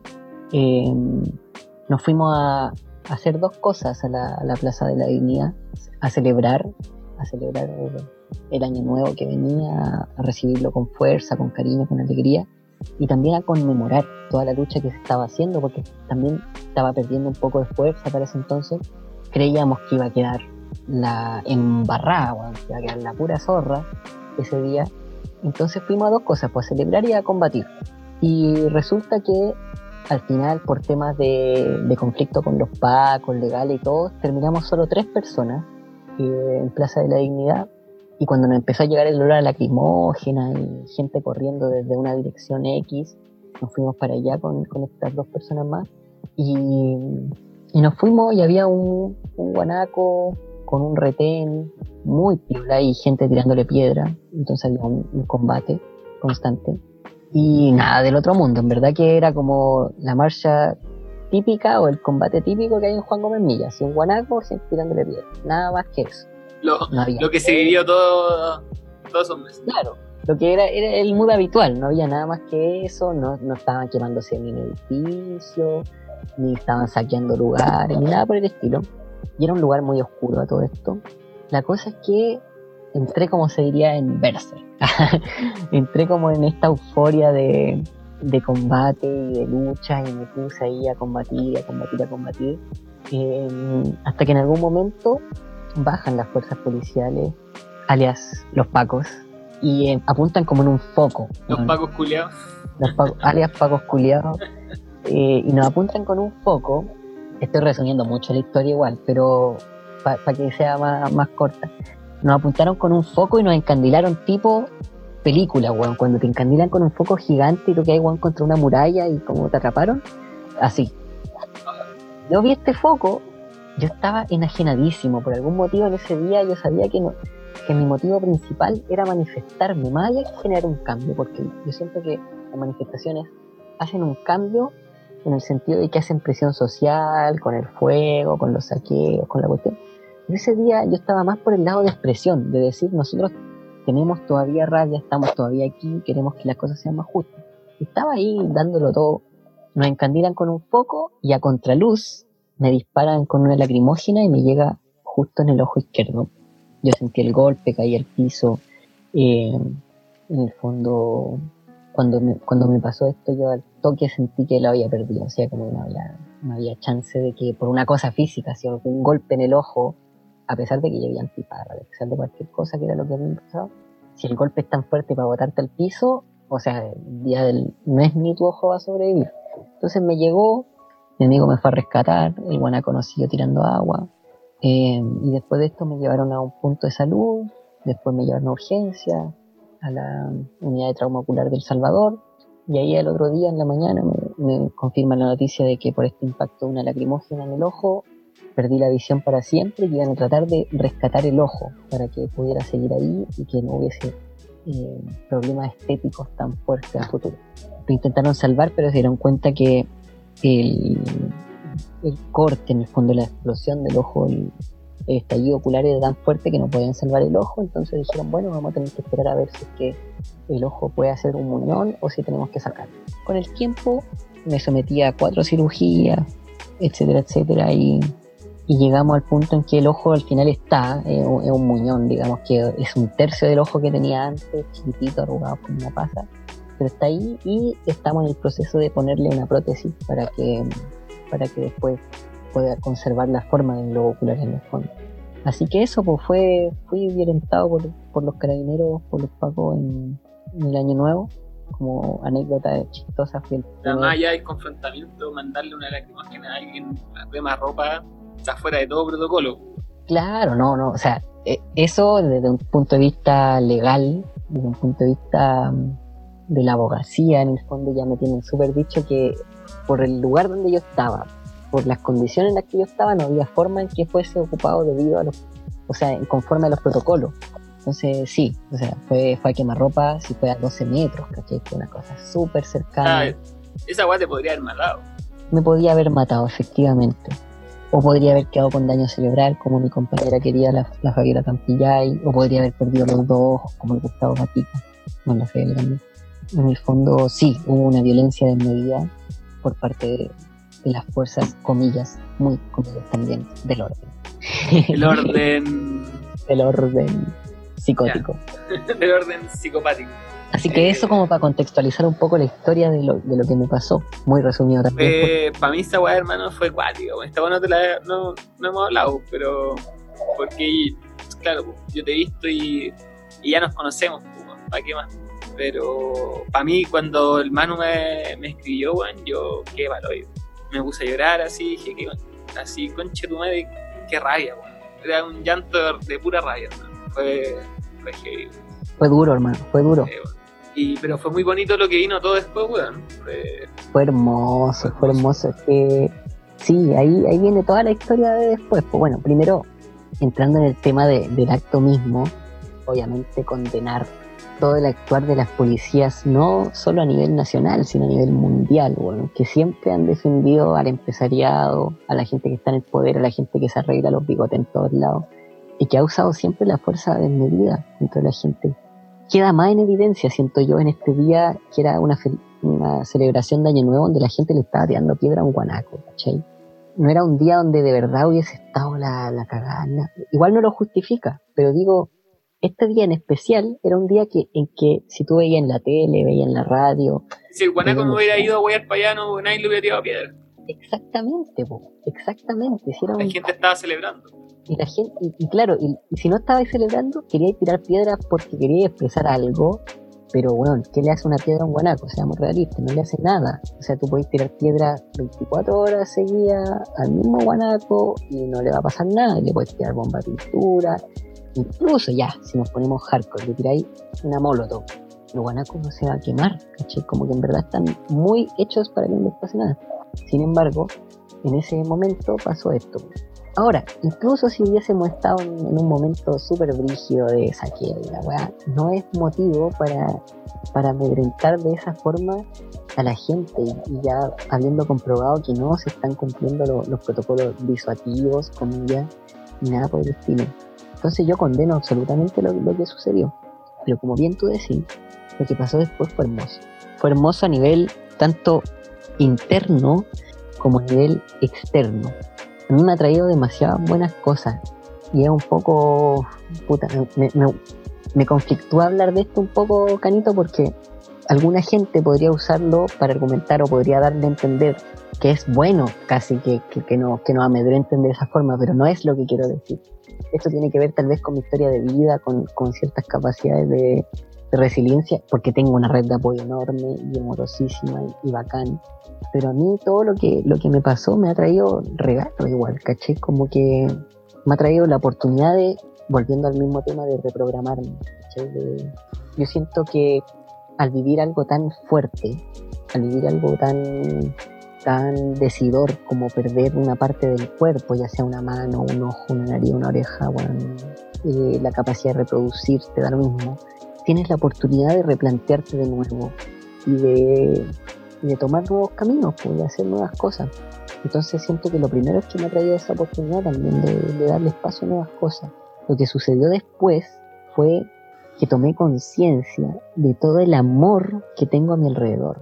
O sea, me di cuenta de, de un círculo de amigos, de amigas, de familiares que está ahí dándolo todo, ¿cachai? Que estuvo dándolo todo, que me estuvo apañando, que estuvo haciendo campañas, rifas, publicaciones, conciertos, weón, de todo, para juntarme unas lucas, pagarme apañe. Cuando estuve en el hospital, eh, ahí recuperándome con la operación y con todos, tenía, no sé, yo creo que 60 visitas diarias, ¿cachai? Y me hizo tomar conciencia de todo ese amor que tengo a mi alrededor, que, que es un amor que también he sembrado, ¿cachai? No es una weá como que esté ahí nomás porque sí, sino que fue como, loco, hay apañado caleta a tu gente, ahora tu gente te está apañando a ti, ¿cachai? Como te está trayendo regalos, te está trayendo buenas vibras, buenas palabras, te está dando el apoyo que necesita en este momento. Entonces me sirvió para tomar conciencia del amor de mi gente. Obviamente también me trajo cosas materiales, como te digo, regalos, plata por los conciertos y por todas estas cosas, como en forma de reparación también.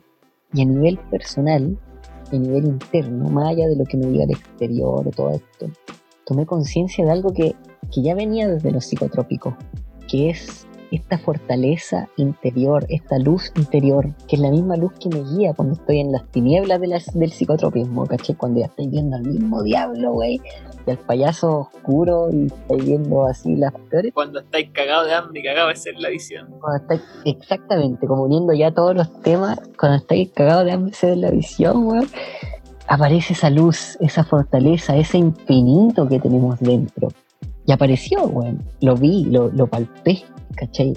Y me hizo sentir fuerte, o sea, desde el primer momento que me llegó esta weá, que me sentí como me quebró el cráneo, porque no solo perdí el ojo, además me fracturó el cráneo hasta la mandíbula, bueno, no podía más Bueno, un montón de cosas que no, no quiero entrar en eso para no ser autocompasivo. Eh, cuando sentí toda esta weá, sentí también una fuerza tremenda de volver a pararme.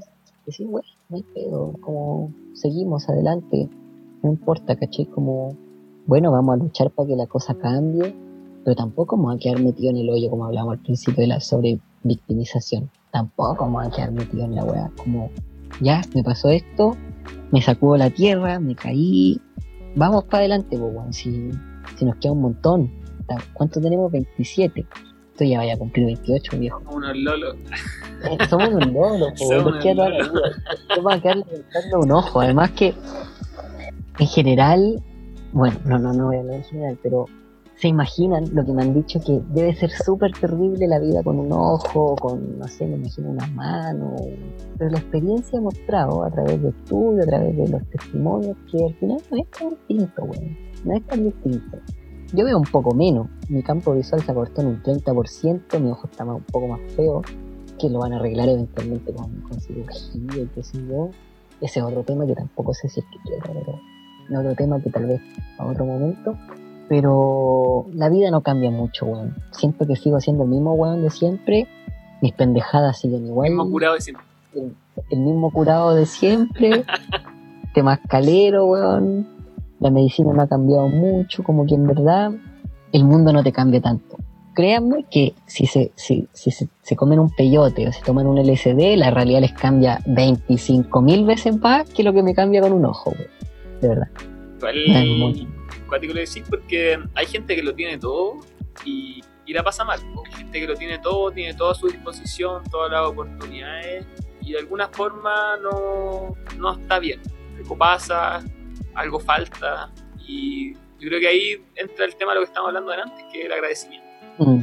Yo cuando te vi, cuando te fui a ver, yo dije, este bueno está bien, está conectado con ese fueguito, bueno, que es lo que tú decías, salud, que de alguna forma cuando cuando yo conocí esa luz, la empecé a ver en los demás también. Exactamente. Se sabe cuando uno está ahí en el fueguito, se sabe cuando una persona está, ahí conectado con eso, esa fuente. Y yo te vi y dije, este bueno está bien.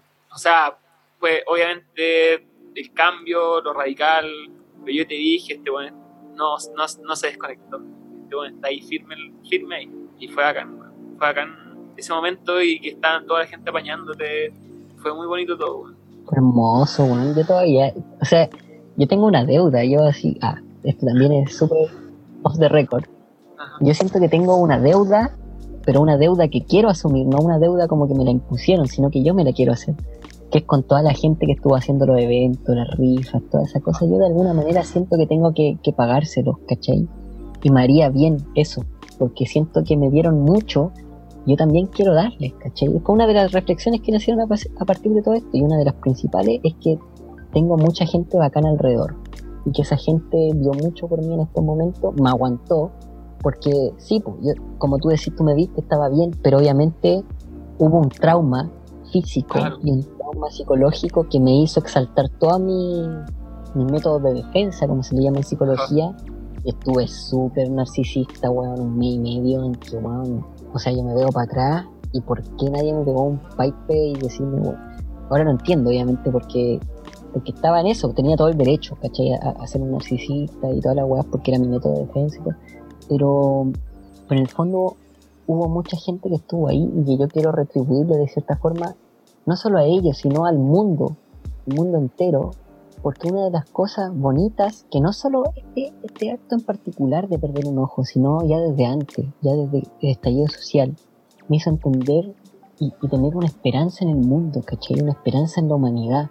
Porque antes también caía un poco en, ese ego espiritual que todos los, comillas, psiconautas eh, y, la gente como espiritual que sigue el yoga y el temazcal y todas esas cosas. Chamanes con penacho los chamanes con penacho y todo eso tienen, es como que separan al mundo entre una gente despierta y la gente que no está despierta, y hay gente que sabe, que cacha más y que está más conectada con Dios que el resto, y esa weá es una trampa, pero así al pico, ¿caché?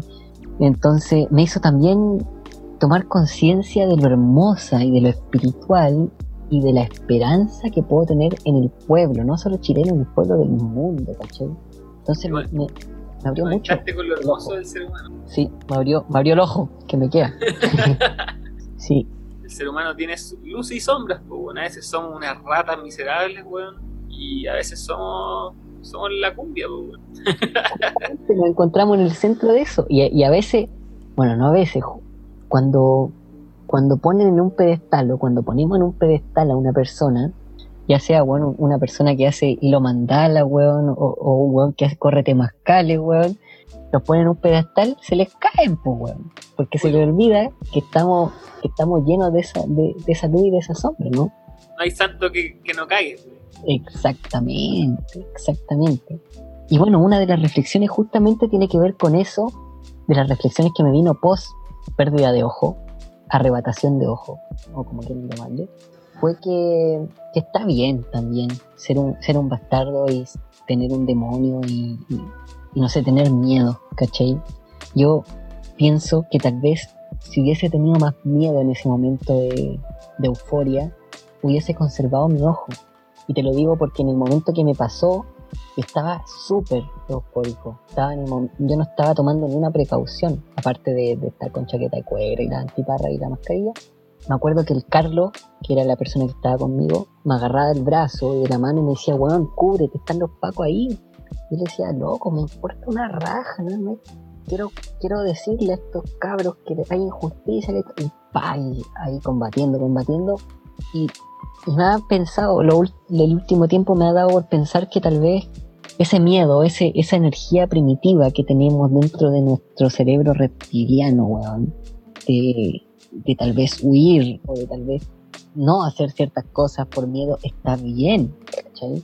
Y como no condenarlo tanto, porque muchas veces nos han dicho, sobre todo en este camino espiritual, de que Brian Weiss, de que la Pilar de la cuestión, que el miedo es el enemigo del amor, ¿cachai? Que el miedo antagoniza el amor, que, que no, pues que si tú eres un ser de amor no tienes miedo, yo digo, ya los quiero ver, weón. ya, los quiero ver. Sin miedo frente a un pago, weón, y que te saquen un ojo. Puta, tal vez te hubiese convenido tener un poco de miedo, weón, para cuidarte, ¿cachai? Para cuidar a tu gente, tal vez. Entonces, ¿por qué, de nuevo, a lo extremo? ¿Por qué rechazar algo? ¿Por qué no incorporarlo? ¿cachai? Extremaste, Extremé, pues, weón. No, pero ahí es que esa weón me pasa siempre en las tomas, en, la, en los marchas, weón. No, me, entro, entro en euforia, ¿no? Pero tengo que controlar eso, weón, así. que, ah, estamos ahí guerreándola. Y... Mira, si existen las vidas pasadas, en mi vida pasada fui un weón que, que se tiró del barco para pelear con otros weones y se murió ahogado, una weá así como. Era Arturo Prat, weón. Arturo el vino, el vino. Uh, no, qué buena. Qué. La weá, bueno. Bueno, Qué bacán, igual, weón qué bacán poder escucharte y, que ya hay una reflexión de todo lo ocurrido. Todavía, todavía. Pues, todavía yo creo que, es para toda la vida. No sé, esperemos que no, pero... no, pero un, aprendizaje continuo igual. Sí, no, bueno, ahora me pasa así como en la intimidad también, que obviamente yo estoy en terapia y la psicología y toda la weá, y, y uno de los grandes cuestionamientos que se está planteando desde mi terapia y desde mí mismo también es qué tanto trauma hubo, y ahí tengo una ambivalencia, hablando de trauma como algo más, como del individuo, que no solo de lo físico, porque lo físico sí, se cortó un ojo, se quebró un hueso, bla, bla, bla. pero desde lo, desde lo psicológico y desde lo composicional de mi individuo, en ningún momento en estos seis meses me he sentido como quebrado, me he sentido como derrotado, como triste, como... Y mi psicóloga tiende a pensar que, o sea, no lo tiende a pensar, sino que lo pone en cuestionamiento, ¿cachai? Como que lo pone en cuestionamiento y dice, bueno, me encanta que estés tan bien, ¿cachai? Me encanta verte bacán, como tú decís, bueno, yo te vi, estaba bien, pero bueno, no es como lo que le pasa normalmente a la gente, como que uno esperaría que si recibiste ese nivel de trauma, estaríais súper derrotado, como que te costaría mucho más, que estarías deprimido, que estarías con pesadillas, con la weá, con, algo que te afecta en tu vida diaria. Y hasta ahora no me ha pasado. Entonces uno de los grandes cuestionamientos que me ocurren hasta el día de hoy es como, ¿llegará algún día ese momento, weón, en que descubra que muy dentro de mí estoy súper trizado y quebrado espiritual y psicológicamente, pero que tal vez lo estaba valiendo todo este tiempo? Entonces ahora estamos en eso, estamos como viendo si, si ha sido un método de defensa o ha sido simplemente que no, porque que tal vez todo este camino, weón, de nueve años de construirte tu, tu fuego interno y la weá, hizo que tal vez te aguantara bien el conchazo, ¿sí? O puede yo, ser que no. Yo, yo, habiendo también estado en estas ceremonias contigo, yo creo que sí. Yo creo que este camino te curte para no desconectarte, para estar ahí. Yo también lo creo. Y hasta ahora no he tenido pesadilla al respecto, puedo hablar del tema. eso es lo que conversamos con la psicóloga y por eso ella está tranquila y por eso yo estoy tranquilo también. Y es como que, no sé, pues me hizo ejercicio de relatar la weá y no he tenido problemas, ¿cachai? Como que puedo recordar el momento preciso, narrarlo desde la mente, el son. Pero igual es bueno tener la posibilidad, porque si no nos metemos en los extremos, pues no, weón, son súper fuertes. Claro. O sea, obviamente se entiende. Pero yo creo que algo te ha quedado, pues, weón. después, de tanta, después de tanta cagadera de hambre. Dice, no, Dios quiera, weón. algo ya aprendió, ¿no? Puta Dios quiera. la historia, la historia ha demostrado, weón, que no. los grupos más espirituales, weón, curas, chamanes, todos los weones han pendejeado en algún momento, weón. Así que por eso no podemos meter al fuego las manos por nadie, weón. Es cierto, es cierto. nadie se salva. Sí. Bueno, y, y por último, eh, siento que, que, mi, que mi camino, por así decirlo, mi visión de lo que es la lucha social y también la lucha interna, no cambió nada, no cambió absolutamente nada con todo lo que pasó con mi hijito. Y eso se resume en que el amor y que el afecto y que la intimidad clave, clave para un mundo más bonito.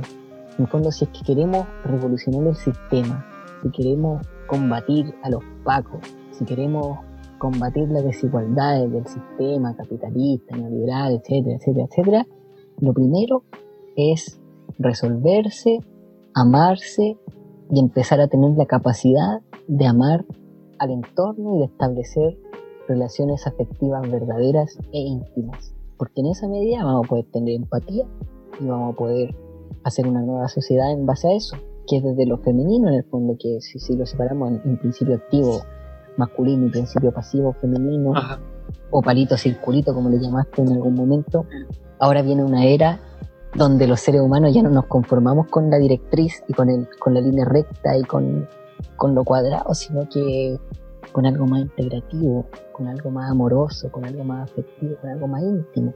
Y mi lucha sigue en eso. Y, yo me voy a mantener en eso. Y yo tengo, tengo absoluta certeza de que tú también, de que nuestro círculo también va a seguir en lo mismo. Y volviendo al, al, al tema anterior, es el camino rojo. es el camino rojo, justamente.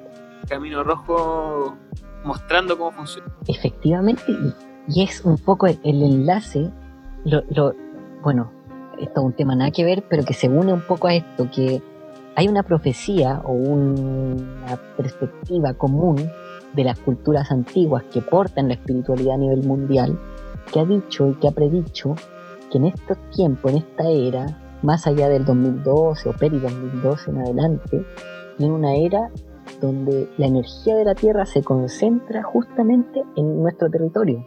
Así como nosotros tenemos chakras, así como, como veo allá atrás en tu cuadro y todo, la Tierra también funciona de, esa misma manera. Y en este momento la energía de la Tierra está concentrándose en sanar y en, y en trascender a través de este territorio y de este continente. Los monjes del Tíbet hace 14, 15 años empezaron a mudarse a América y están haciendo sus cosas ahí. Los Krishna empezaron a venirse a América porque antes se supone que la, que la energía estaba en el Tíbet. Ahora el ciclo empieza de nuevo y empieza a través del afecto y empieza a través de este territorio. Entonces, desde, desde lo que dicen, no es, una, no es una teoría mía, no es una cosa que se me haya ocurrido a mí, sino que es algo que, vienen diciendo los viejos de las tribus hace, hace harto tiempo, es que justamente viene una era de, de afecto, viene una era de corazón, de camino rojo. Escuchaba el Beto igual la otra vez en vivo. El Beto es el director de Raíz de la Tierra que la raíz de la tierra es la familia del fuego que trae el temazcal y estas ceremonias de las que hemos estado hablando a Chile. Bueno, es una de las familias, que hay estas familias de fuego. Y el Beto mencionaba que había que, mm, con las kivas, con las ceremonias de la kiva, que otras ceremonias, que ahí el Diego puede comentar, había que activar todo el territorio de Latinoamérica y de Norteamérica, y que era como una columna vertebral energética y que eso, eso iba a radiar una energía de cambio para todo, para todo el mundo. A mí me gustan estos temas, pero obviamente queda a criterio de cada uno y a visión de cada uno. Pero son interesantes visiones. Mira, eh, es que se puede analizar incluso desde, desde más allá del dogma y de, la, creencia. Claro, el, el sistema del ser humano funciona muy parecido a cómo funciona el organismo del ser humano. Tenemos órganos, tenemos lugares donde se, no sé, donde se fabrican y se construyen más de cierto tipo de nutrientes, tenemos lugares donde se genera más oxígeno, como el Amazonas, y así nos vamos distribuyendo de, una manera, un poco parecida, volviendo muy al inicio del Kibalión, que decía como es arriba es abajo. Los micromundos funcionan igual que los macromundos. Ya nuestras células no funcionan muy distinto a cómo funcionamos nosotros como sistema de una criatura entera nuestras células igual necesitan energía, necesitan oxígeno, necesitan CO2, o sea, expulsan CO2, tienen su metabolismo y que en el fondo nosotros somos eso mismo y nuestro sistema humano funciona más o menos parecido. Y justamente... La misma idea en diferentes escalas. Exactamente, exactamente. Son distintas escalas de un microcosmo y de un macrocosmo. Y nuestro sistema humano funciona más o menos parecido. Y así como nosotros podemos tener traumas a nivel psicológico individual, el inconsciente colectivo también puede tener sus traumas, como una dictadura. Exacto. Entonces ahí ya no, no le corresponde a un individuo sanar por sí mismo, sino le corresponde a una sociedad sanar toda junta. Y de esta forma también a veces concentramos nuestra atención en, en trabajar problemas que tienen que ver, por ejemplo, con la comunicación. como hablábamos hace un rato, el quinto chakra que tiene que ver, por ejemplo, con el alcohol, con el vino, y con hablar más. Como sociedad también, abrirse. Como sociedad también tenemos estos centros en los que ponemos atención para trabajar. Y hoy en día pareciera ser que todo apunta a que el centro de, de este trabajo social es el corazón, es lo afectivo. No es coincidencia que todos estos abuelos vengan diciendo todas estas profecías de hace 40, 70 años atrás, más incluso, y después nazca un movimiento feminista que nos habla de la mujer como centro de la contención y del corazón y de, y de los nuevos paradigmas, porque este, este sistema que tenemos ahora fue construido en base a la mente masculina del occidente, que es lo que ahora domina el mundo. Entonces, está bueno a veces salirse un poco y, leer todas estas cosas que están pasando y entender todo este, este entramado que está pasando. Es interesante me gusta. No, está bueno. Está, está buena, está buena, está buena la época. puta, qué buena época que nacimos. hay de todo, hay de todo. Pero como siempre nos va a tocar un trabajo, sobre todo como hombres, a nosotros dos, weón. sí, que viene todo el tema de, la deconstrucción y del asumir nuestro micromachismo, nuestro macromachismo y todas esas cosas que son duras, weón. No, yo sé, yo, yo, yo me doy por por rendido. hago, hago lo que puedo, pero yo no, no creo lograr la deconstrucción total. Bien. lo asumo. No, no, Soy, asúmelo, soy machista, requiere- soy machista. Se Pero, requieren generaciones para esa wea, pues, o sea, Exacto. Pero Es eso, eso es, creo que es la clave. Y sobre todo ahora que soy papá, es, es entenderlo, es verlo y, y trabajarlo. Y decirle, hijo, esto soy yo, estos son los errores y, y para allá va la cosa. y ellos te van a mostrar también, weón, cuando crezcan, nosotros vamos a ser unos viejos de mierda. Exacto, siempre. Bueno, todas las, todas las generaciones anteriores son unos viejos de mierda, siempre ha sido así. weón. Sí, Sí. no, y vamos a ser, vamos a ser la peor escoria y qué bueno que nos vamos a morir. Y está bien, weón. Siempre ha sido Y así. qué bueno. Y qué bueno que se van a morir también, que ahora estaban de viejos. porque ya- No, pero yo, no, yo- en verdad, ahí hay, yo creo que hay que escuchar la seguridad también de los antiguos. Igual, Sí, no, ya, sí, sí, sí. es cierto. No, lo- hay, que, hay, que, hay que nutrirse de lo bueno de lo, de lo antiguo y desechar lo malo. Estoy de acuerdísimo. Sí, yo, yo me- de mi abuelo, cuando lo empecé a escuchar mejor, he aprendido mucho. Del trabajo, la disciplina, ser constante. Que es un poco lo que se les critica. extremo. Sí, por los extremos. Y es un poco lo que se les critica a, a los millennials, ¿cierto? Con este estereotipo del, del joven que lo quiere todo fácil, todo rápido. Y que yo creo que hay mucho de cierto en eso. Sí, absolutamente. Hay hartas pegas, hay hartas pegas que hacer. Qué bien, porque si no, que, que fome, weón. Qué fome. Sí. Sí. Pero igual puedo ir a jugar videojuegos. Uno lo sí. sí. No, distraerse también, pues, weón. Sí. Está bien. Hay, hay espacio y tiempo para todo. Así es. Así es, joven. Sí. Yo creo que estamos por hoy. Ha sido un podcast muy, muy bacán, weón. Gracias. De verdad, lo disfruté, Caleta.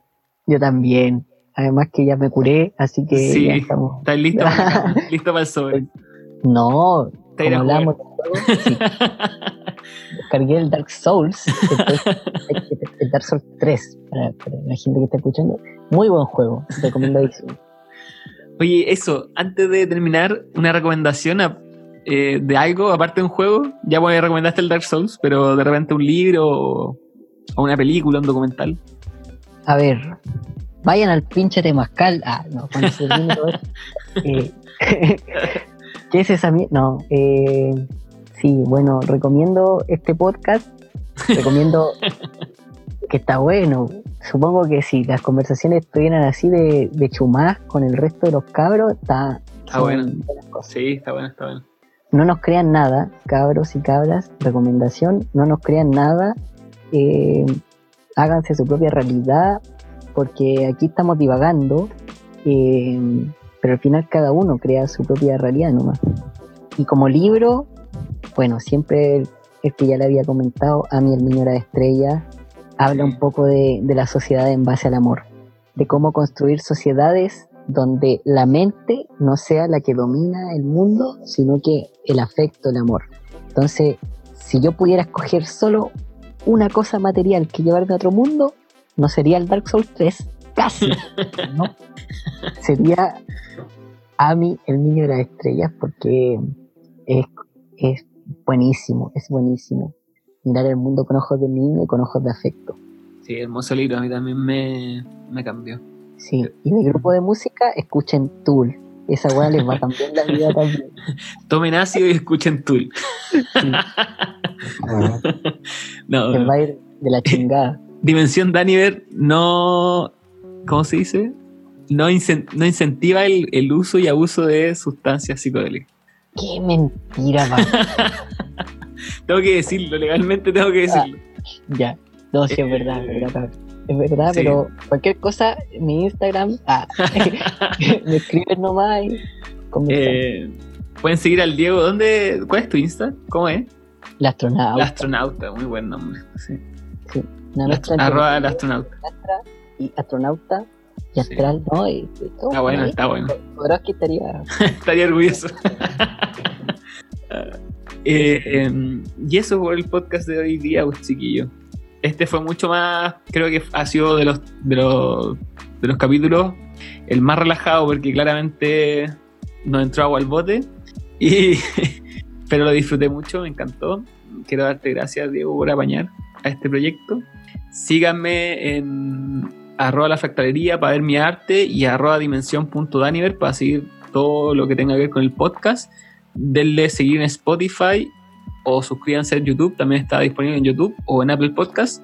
Y compartan el podcast si les gustó, si quieren darme su opinión o contarme su historia sobre su experiencia en psicodélicos, también voy a estar recibiendo Trip Report porque mm, quiero ir juntando Trip Report de los, de los suscriptores para armar un capítulo eh, de puros trip report de gente que siga el podcast. Así que va a estar súper entrete. Así que si tienen alguna buena historia que me quieran contar, me la pueden enviar a arroba en Instagram. Eso. Diego, ¿algo que agregar? Nada, pues te quiero mucho. Gracias por, por toda este, esta maravilla que estás haciendo.